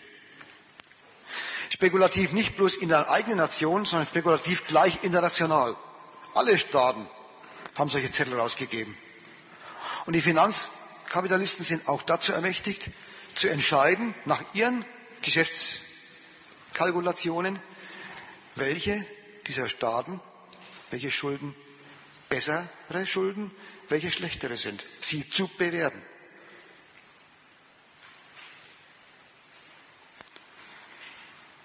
Was lernt man aus der Tatsache, dass der Staat sich für seine Banken, für das Finanzsystem schlägt, dass er alles einsetzt, um es durch seine Gewalt wieder zum Laufen zu bringen? Es ist die Erklärung des Untertitels vom Hauptwerk von Karl Marx, Das Kapital, Kritik der politischen Ökonomie. Es ist tatsächlich eine politische Ökonomie. Eine durch die Politik, eine durch die Staatsgewalt begründete, abgesicherte und auch immer wieder neu abzusichernde, immer wieder neu zu rettende Form der Ökonomie. Es ist zu ziemlich das Gegenteil von der Westerwelle-Ideologie. Dass da die Wirtschaft ist und da der Staat. Die haben es ja fertiggebracht in der größten Finanzkrise, ähm, plötzlich von Sozialismus zu schreien, wie sie die HRE angefangen haben zu, zu verstaatlichen. Jetzt bricht der Sozialismus aus. Hat man aus der FDP gehört. Dabei hat der Staat nur dafür gesorgt, dass die HRE den Rest der Banken nicht in den Abgrund reißt.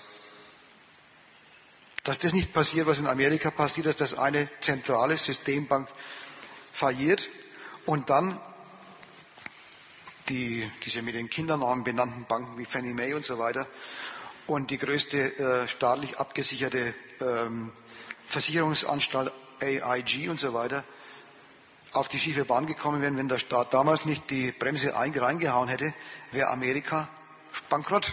Also die amerikanische, amerikanische Bankenwelt erledigt gewesen. Das wollte er verhindern. Sozialismus, typisch. Das ist aber bloß eine Fußnote. der Hauptpunkt ist der, die Bewertung der Staatsschulden durch die Bankenwelt, zu der die Bankenwelt ermächtigt ist, führt uns zum nächsten Gedanken. Von wegen. 1929 hat gelehrt, Konkurrenz zwischen den Staaten in Krisenzeiten ist schädlich. Ganz im Gegenteil. Kaum ist die Krise ausgebrochen, kaum waren sie dabei, die Banken zu retten und die Wirtschaft wieder hochzubringen, haben sie Reden geschwungen, wie zum, Beispiel die Kanterin, wir müssen aus der Krise gestärkt hervorgehen. Mit was vergleicht sie sich eigentlich? Mit vorher? Will sie jetzt stärker sein als vorher selber? Jetzt haben sie erst einmal eine ganze Menge weggeschmissen. Kann aber nicht so schnell sein. Die, der Vergleichs, die Vergleichsrichtung ist eine andere. Wir müssen aufpassen, müssen alles dafür tun, dass beim Wegschmeißen, was jetzt wirklich stattgefunden hat, es sind riesige Reichtümer im Bankenwesen und im, auch in der sogenannten Realwirtschaft vernichtet worden. Wir müssen schauen, dass beim allgemeinen Wegschmeißen auf der ganzen Welt, kapitalistischen Welt, wir besser abschneiden als die anderen. Das ist der Vergleichsmaßstab.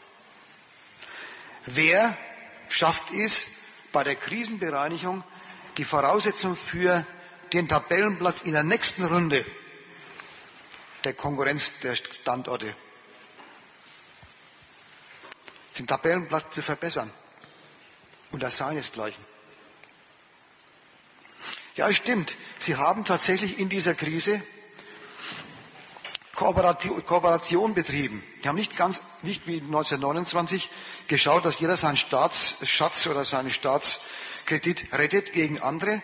Und die Kapitalisten haben dann darauf spekuliert, wie heute auch, würden sie heute auch machen, und haben dann entschieden, Deutschland zum Beispiel schneidet bei diesem, bei diesem Vergleich, bei diesem Krisenkonkurrenzvergleich schlechter ab als Amerika. Also alles Geld, was man in Deutschland investiert hat, raus und woanders hin. Nach Amerika zurück oder sonst wohin. Damit war der deutsche Staat kurz vorm Bankrott. Das haben sie nicht gemacht, zu sagen, so, einer oder der oder der oder der ist jetzt gewissermaßen das Krisenopfer. Da haben sie sich zusammengesetzt, sogar zu 20 mittlerweile, vorher waren sie bloß sieben oder acht, und haben beraten darüber, wie sie der Finanzwelt bedeuten, dass es nicht nötig ist, aus irgendeinem Staat abzuziehen, weil letztlich alle im Zweifelsfall als Standorte gerettet werden. Aber dabei haben sie nie vergessen, dass sie Konkurrenten sind. Deswegen der Spruch von Steinbrück, der nach dem Bankrott der Lehman Brothers Bank jubiliert hat, jetzt ist nichts mehr wie früher. Wall Street hat ausgespielt, war vielleicht etwas voreilig, aber manchmal ist der Wunsch der Vater des Gedankens. Und dann wird der Wunsch wohl auch vorhanden sein, wenn er so ausgesprochen, war. Und die etwas gemäßigtere Form von der Kanzlerin, gestärkt aus der Krise hervorgehen, alles dafür tun, dass so eine Krise nie mehr entsteht, sind alle Sprüche. Wir sorgen dafür, dass unsere Nation in der Konkurrenz der Nationen der bessere Standort bleibt oder der bessere Standort wird. Ich habe vorhin gesprochen, das alles funktioniert bombig, weil das Volk bombig funktioniert. Am besten funktionieren die Völker zumindest ideologisch, wenn es nach außen geht. Und da wird es durchaus auch gefüttert. Da nehmen sich manche Staaten manchmal was heraus. Irland, ausgerechnet die, war plötzlich in der Zeitung gestanden, Irland verstaatlicht sämtlichen Grund und Boden. War mal so Idee.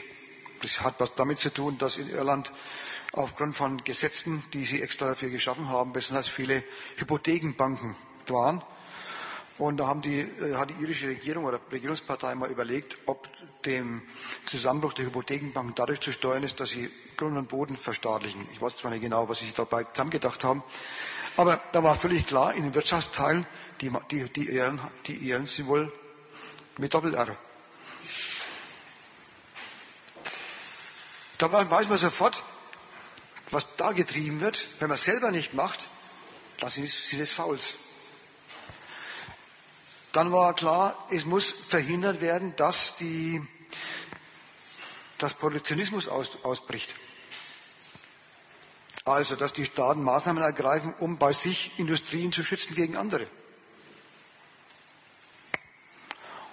Und hat der deutsche Staat entschieden, einen ziemlich äh, unwichtigen Bestandteil seiner, seines Standorts zu retten, nämlich den Opel.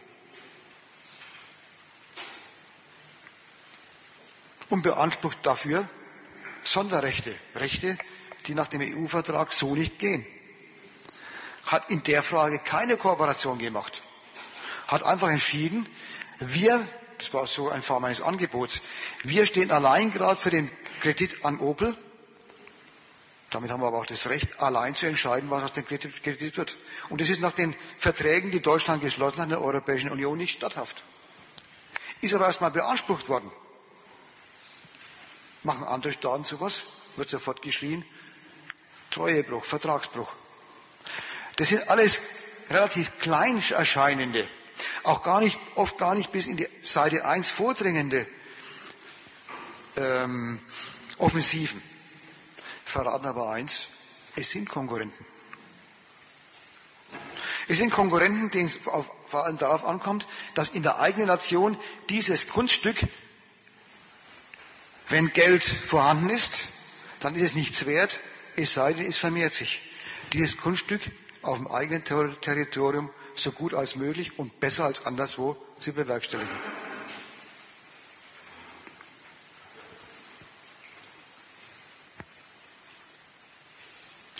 Das war die letzte Lehre, die ich heute darstellen wollte.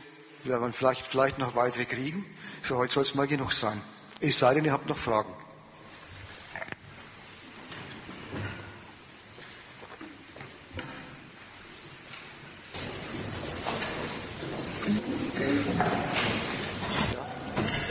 Detail zu den 700 Milliarden Staatsverschuldung. Wie viel von diesem Geld sind denn inzwischen geflossen und werden absehbar weiterhin fließen? Denn teilweise oder größtenteils ist das ja erstmal ein Schirm, der noch zu nutzen ist oder auch nicht. Was, bei solchen Fragen muss man sich aber immer aufpassen, ob man sich solche Fragen nicht besser auf der Website von der Deutschen Bundesbank abholt. Weil das nämlich diejenigen sind, wo die, wo die Gelder abgerufen werden. Entscheidend dabei ist aber was ganz anderes. Nicht wie viele Gelder sind abgerufen worden, sondern dass dem deutschen Staat abgenommen worden ist von der Finanzwelt. Dass er für den Fall des Falles für 700 Milliarden Grad steht. Das ist eigentlich das eigentlich politökonomische zu erklärende. Ob dann jede, alle 700 Milliarden tatsächlich fließen, ist gar nicht das Entscheidende. Die Finanzwelt schafft fast Vertrauen in den deutschen Standort darüber, dass der deutsche Staat 700 Milliarden garantiert, denn es waren ja erstmal bloß Bürgschaften, das wenigste davon ist geflossen, dass er für 700 Milliarden Grad steht, für den Fall, dass es nötig ist. Und dann ist der Standort politisch, politökonomisch, und zwar jetzt polit unterstrichen, durch die politische Tat und durch das Vertrauen in das politische Subjekt Deutschland ist der Standort auch ökonomisch gerettet. Wenn dann alles fließen muss, das heißt halt dann, dann gibt es unterschiedliche, ähm, unterschiedliche Massen an Staatsverschuldungstiteln, die dann zirkulieren. Das ist dann die berühmte Ungarei. Das könnte zu einer Inflation bis hin zur Währungsreform führen. Aber erstmal war der Hauptpunkt, der zu erklären war, dass die Staaten in dem Fall, wo ihr Finanzsystem durchbrennt, sich zu Taten entschließen, diese fürs Volk, für ihre Rente oder sowas, nicht mehr zu einem Partikel davon bereit sind. Das war vorhin der Punkt. Ansonsten, die, das, wie viel davon abgerufen wird, würde ich wirklich vorschlagen, ähm, die Statistiken werden täglich eröffnet oder, oder gezeigt, was abgerufen worden ist. Es ist übrigens, wie, wie man gehört hat, weniger abgerufen worden als gedacht. Ja, sogar weniger als sie abrufen sollten. Zum Beispiel die Gemeinden haben viel weniger abgerufen zur Konjunkturrettung, der in dem Fall der Realwirtschaft. Einfach deswegen, weil sie gar nicht in der Lage waren, auf die Schnelle, so schnell äh, Maßnahmen zu erfinden, für dieses Geld äh, äh, hätten. Zum Teil auch darüber, dass es diese Baufirmen gar nicht gibt, die jetzt parallel alle anfangen könnten, äh, Gerüste hochzuziehen und die Schulen alle zu weißeln und ihnen auszubauen. Entscheidend war aber auch hier die Zusage, dass der Staat mit dieser Garantie oder mit, dieser, mit diesem Topf deutlich macht, er tut alles, mit seiner politischen, was in seiner politischen Gewalt steht, um diese Ökonomie vor der Krise zu retten. Ja.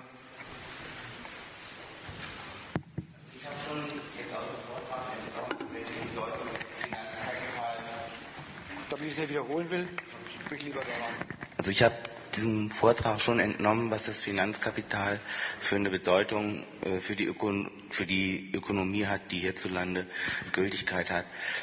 Hm, wenn die jetzt im Fall von Opel Protektionismus vermuten, wo es da um eine relativ jetzt gesehen zu den sogenannten 700 Milliarden eine bescheidene Summe geht, äh, um da so einen, einen Laden zu retten. Woanders stehen 700, Millionen zur, äh, 700 Milliarden zur Debatte und das äh, kümmert niemanden. Also da, da, wird nicht von Protektionismus geschrien, also dass sie die Banken ne, äh, protegieren wollen. Dann verstehe ich nicht, dass es bei den Banken da keinen Aufschrei gibt wenn da so Geld reingeblasen wird. Also das, das habe ich nicht, das kann ich im Moment noch nicht so richtig nachvollziehen. Du bist jetzt aber auch, auch auf sehr unterschiedlichen äh, äh, Bereichen. Denn äh, bei der Bankenrettung war die Garantie der Banken die Bedingung dafür, oder das entscheidende Datum dafür, dass die Subjekte des Finanzkapitals, also die Banken selber, wieder daran glauben, dass die Emissionen und Investitionsgelegenheiten tatsächlich welche sind. Da beruht die Sache ja tatsächlich auf dem Glauben, auf, das, auf dem Vertrauen, dass die Zettel in der Zukunft bedient werden können oder bedient werden. Bei der Frage mit Opel geht es aber um Folgendes. Jetzt muss man sich erstmal fragen, warum wird eigentlich Opel gerettet und nicht kaputt gehen lassen? Warum lassen Sie sie nicht, wie der Finanzminister zu Gutenberg doch mit hohem Sachverstand vorgeschlagen hat, lassen wir sie doch den Markt entscheiden? Was ist eigentlich der Grund dafür? Fällt da eigentlich was, was ein darüber? Warum? Wir wissen doch, dass die. Wie bitte? Arbeitsplätze. Na gut, aber der, derweil werden, werden viel mehr Arbeitsplätze kaputt, gehen kaputt im sogenannten Mittelstand.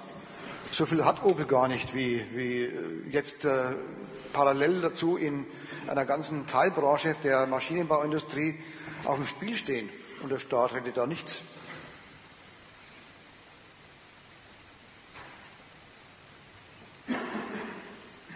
Doch eigentlich die Fachleute des Automobilsektors, unser berühmter Automobilprofessor Dudenhöfer zum Beispiel, hat im Fernsehen gesagt, es ist ein Fehler. Wir, wie man sagt, wir, der sagt immer wir, obwohl er keine einzige Autofirma besitzt. Wir haben zu viel Kapazitäten, sagt er. Ein Drittel der Automobilkapazitäten der Welt sind über. Da wäre es doch eigentlich heilsam, wenn Opel verschwende. Zumal Opel ja noch nicht mal deutsches Kapital ist, sondern amerikanisches. Warum retten Sie es doch? Übrigens ist noch gar nicht sicher, ob Sie es retten. Aber der Wille besteht.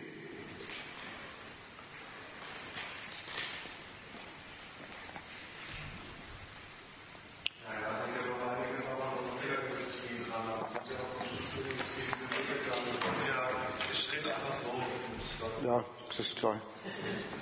Ähm, es hängt ja, es hängt ja einfach einiges andere auch, dass wir gesagt haben, es war Schlüsselindustrie. Und das ist natürlich alles ist bei den Banken äh, kein absolutes Muss, äh, das zu retten, aber wünschenswert ist ja doch für Bestand.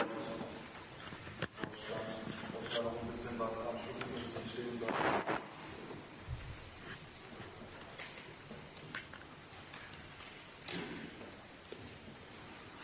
Also Arbeit, Arbeitsplätze sind es wohl nicht.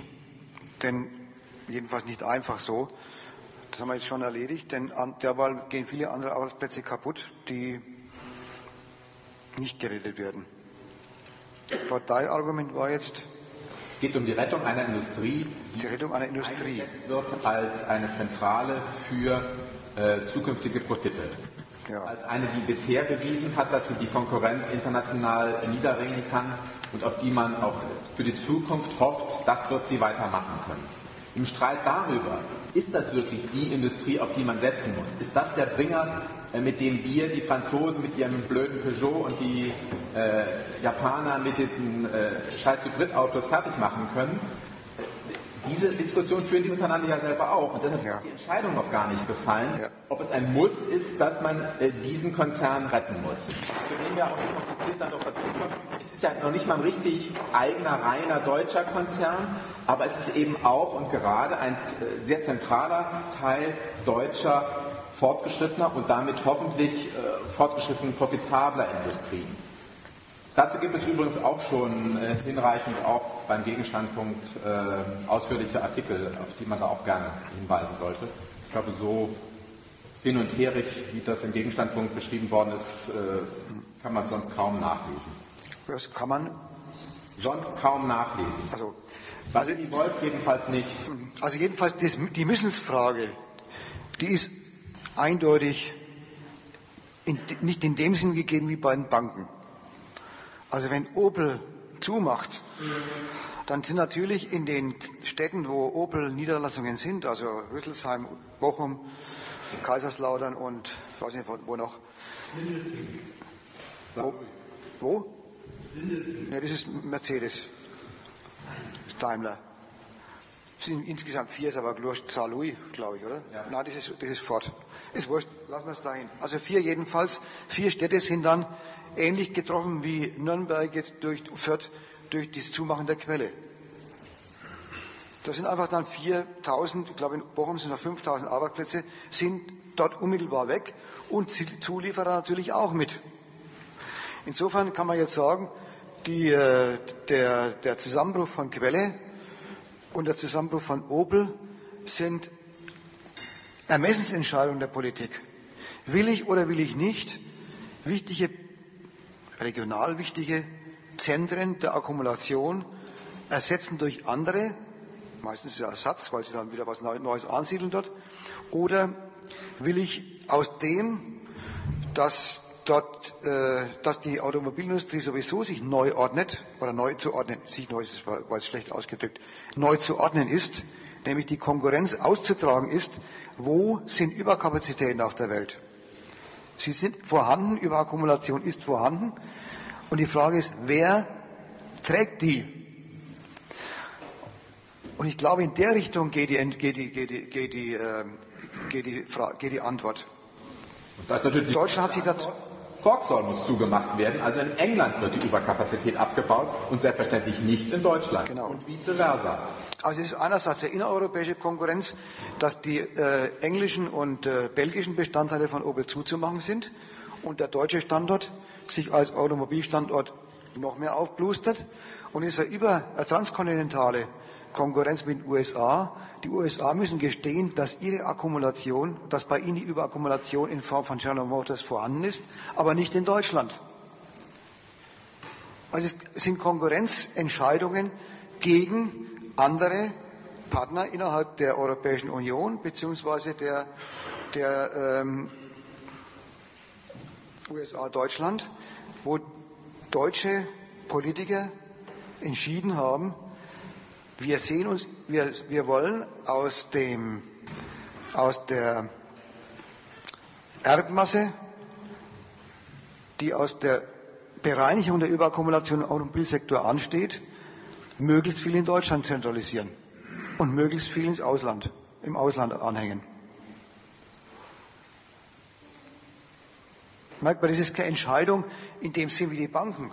Denn wenn Opel kaputt geht, gut, ist, wie gesagt, das ist dann halt äh, für Bochum eine Stadt in einer Region, wo nicht mehr so furchtbar viel Industrie läuft, aufgrund der früheren, äh, des früheren Niedergangs der dortigen Stahlindustrie und so weiter, Kohleindustrie. Aber dann ist es halt ein weiterer Niedergang. Das schädigt nicht den gesamten deutschen Standort. Aber wenn der deutsche Standortverwalter der Meinung ist, er, hält diese, er will diese Konkurrenz aushalten, er will die äh, Bereinigung der Kapazitäten, wie es immer so beschönigend heißt, so gestalten, dass die anderen sie tragen, dann ist es wieder ein Beispiel für, das, für, das, für den letzten Punkt. Bei aller Krise und bei aller Kooperation in der Krise verkennen Sie Ihre Konkurrenz nie.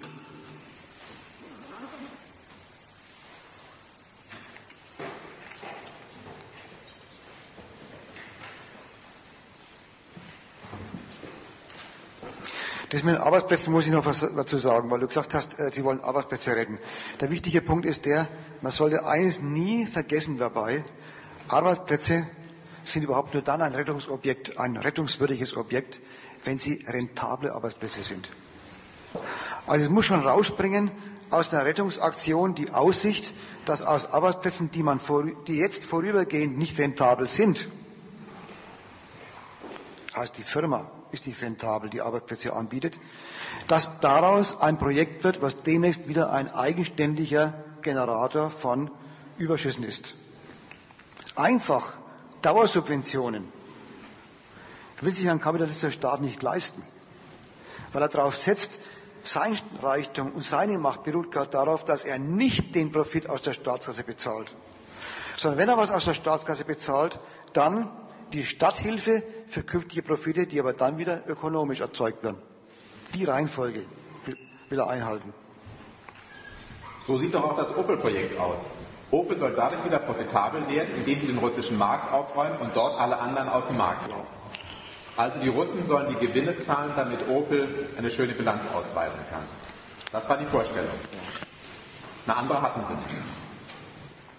Das mag ein Grund sein, die auf, das Aufrollen des russischen Markts. Der ist also, auch wenn dort viele arme Leute sind, unter den 160 Millionen Russen gibt es immerhin zig Millionen, die solche Autos kaufen können. Den Markt aufreißen über Opel, eine wunderbare Gelegenheit.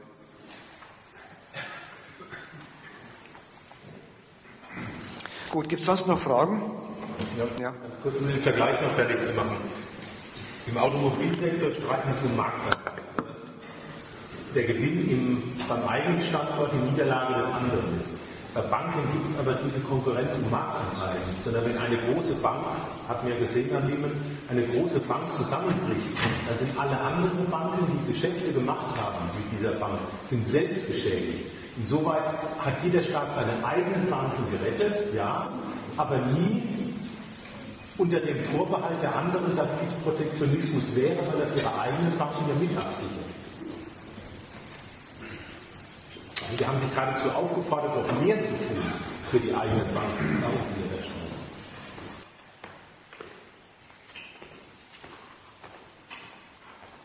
Protektionismus ist bei den Banken. Ich musste aber beim, wenn du beim Bankenretten vom Protektionismus redest, müsstest du mal überlegen, worin er da eigentlich bestehen soll. Wenn ich Industrieproduktionen äh, rette, dann halte ich Reichtumsmaschinen am Land, im Lande, die ansonsten ins Ausland abwandern oder ganz verschwinden. Wie schaut es denn bei den Banken aus? Was soll denn eigentlich das Unfaire sein? Also dieses Anführungszeichen, das, was gewissermaßen Schutz ist vor Ausland. Ist da die Sache nicht ganz anders aufgezogen? Das ist von vornherein ein protektionistisches Gewerbe. Der Bankensektor ist doch ein, ein, ein Zweig, bei allen internationalen Verflechtungen, der von vornherein und zugestandenermaßen bei allen großen kapitalistischen Staaten unter Sonderbedingungen, unter Sonderaufsicht, unter Sonderzulassungsbedingungen steht des Staates. So wie man Banken zulässt, wenn man so die Gründung von Computerfirmen oder von, ich weiß nicht welche Schreinereien und sowas machen würde. Das wäre alles Verstoß gegen WTO.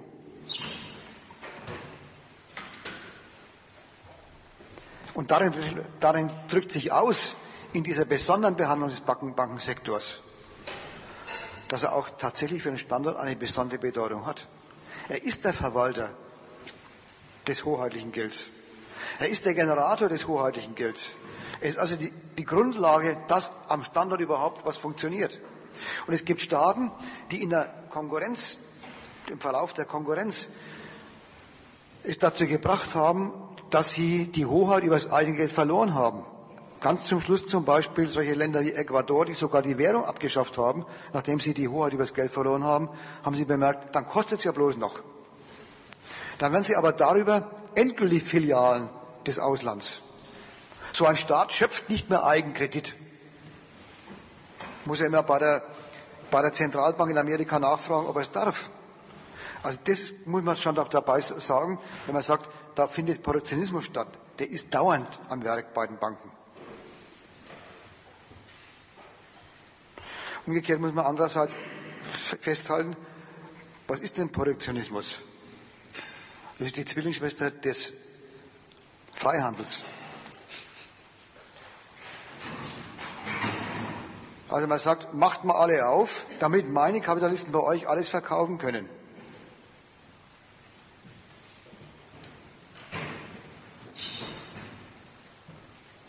Und wie schaut es umgekehrt aus?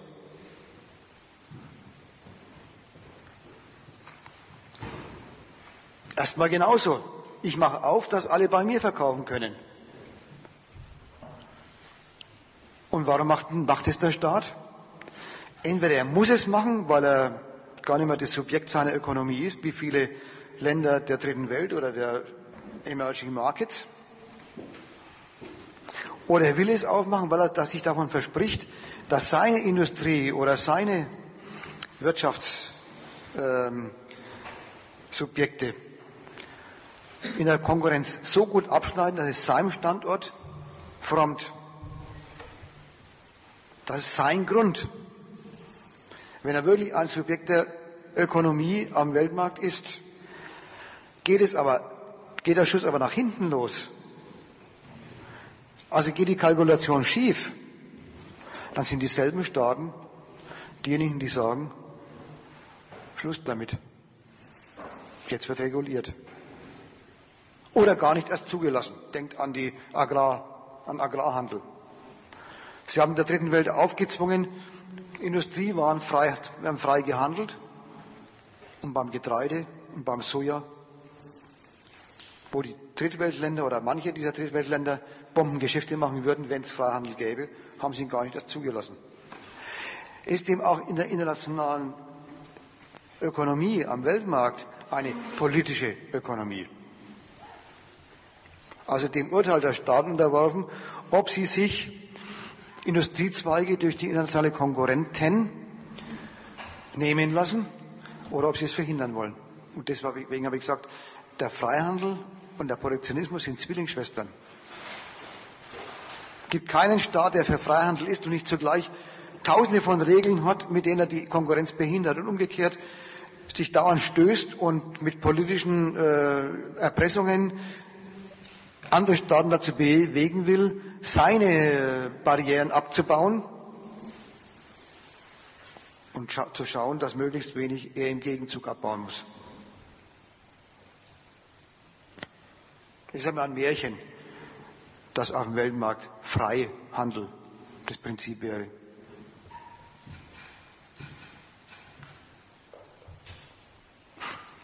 Gut, soweit dieses. Noch Fragen?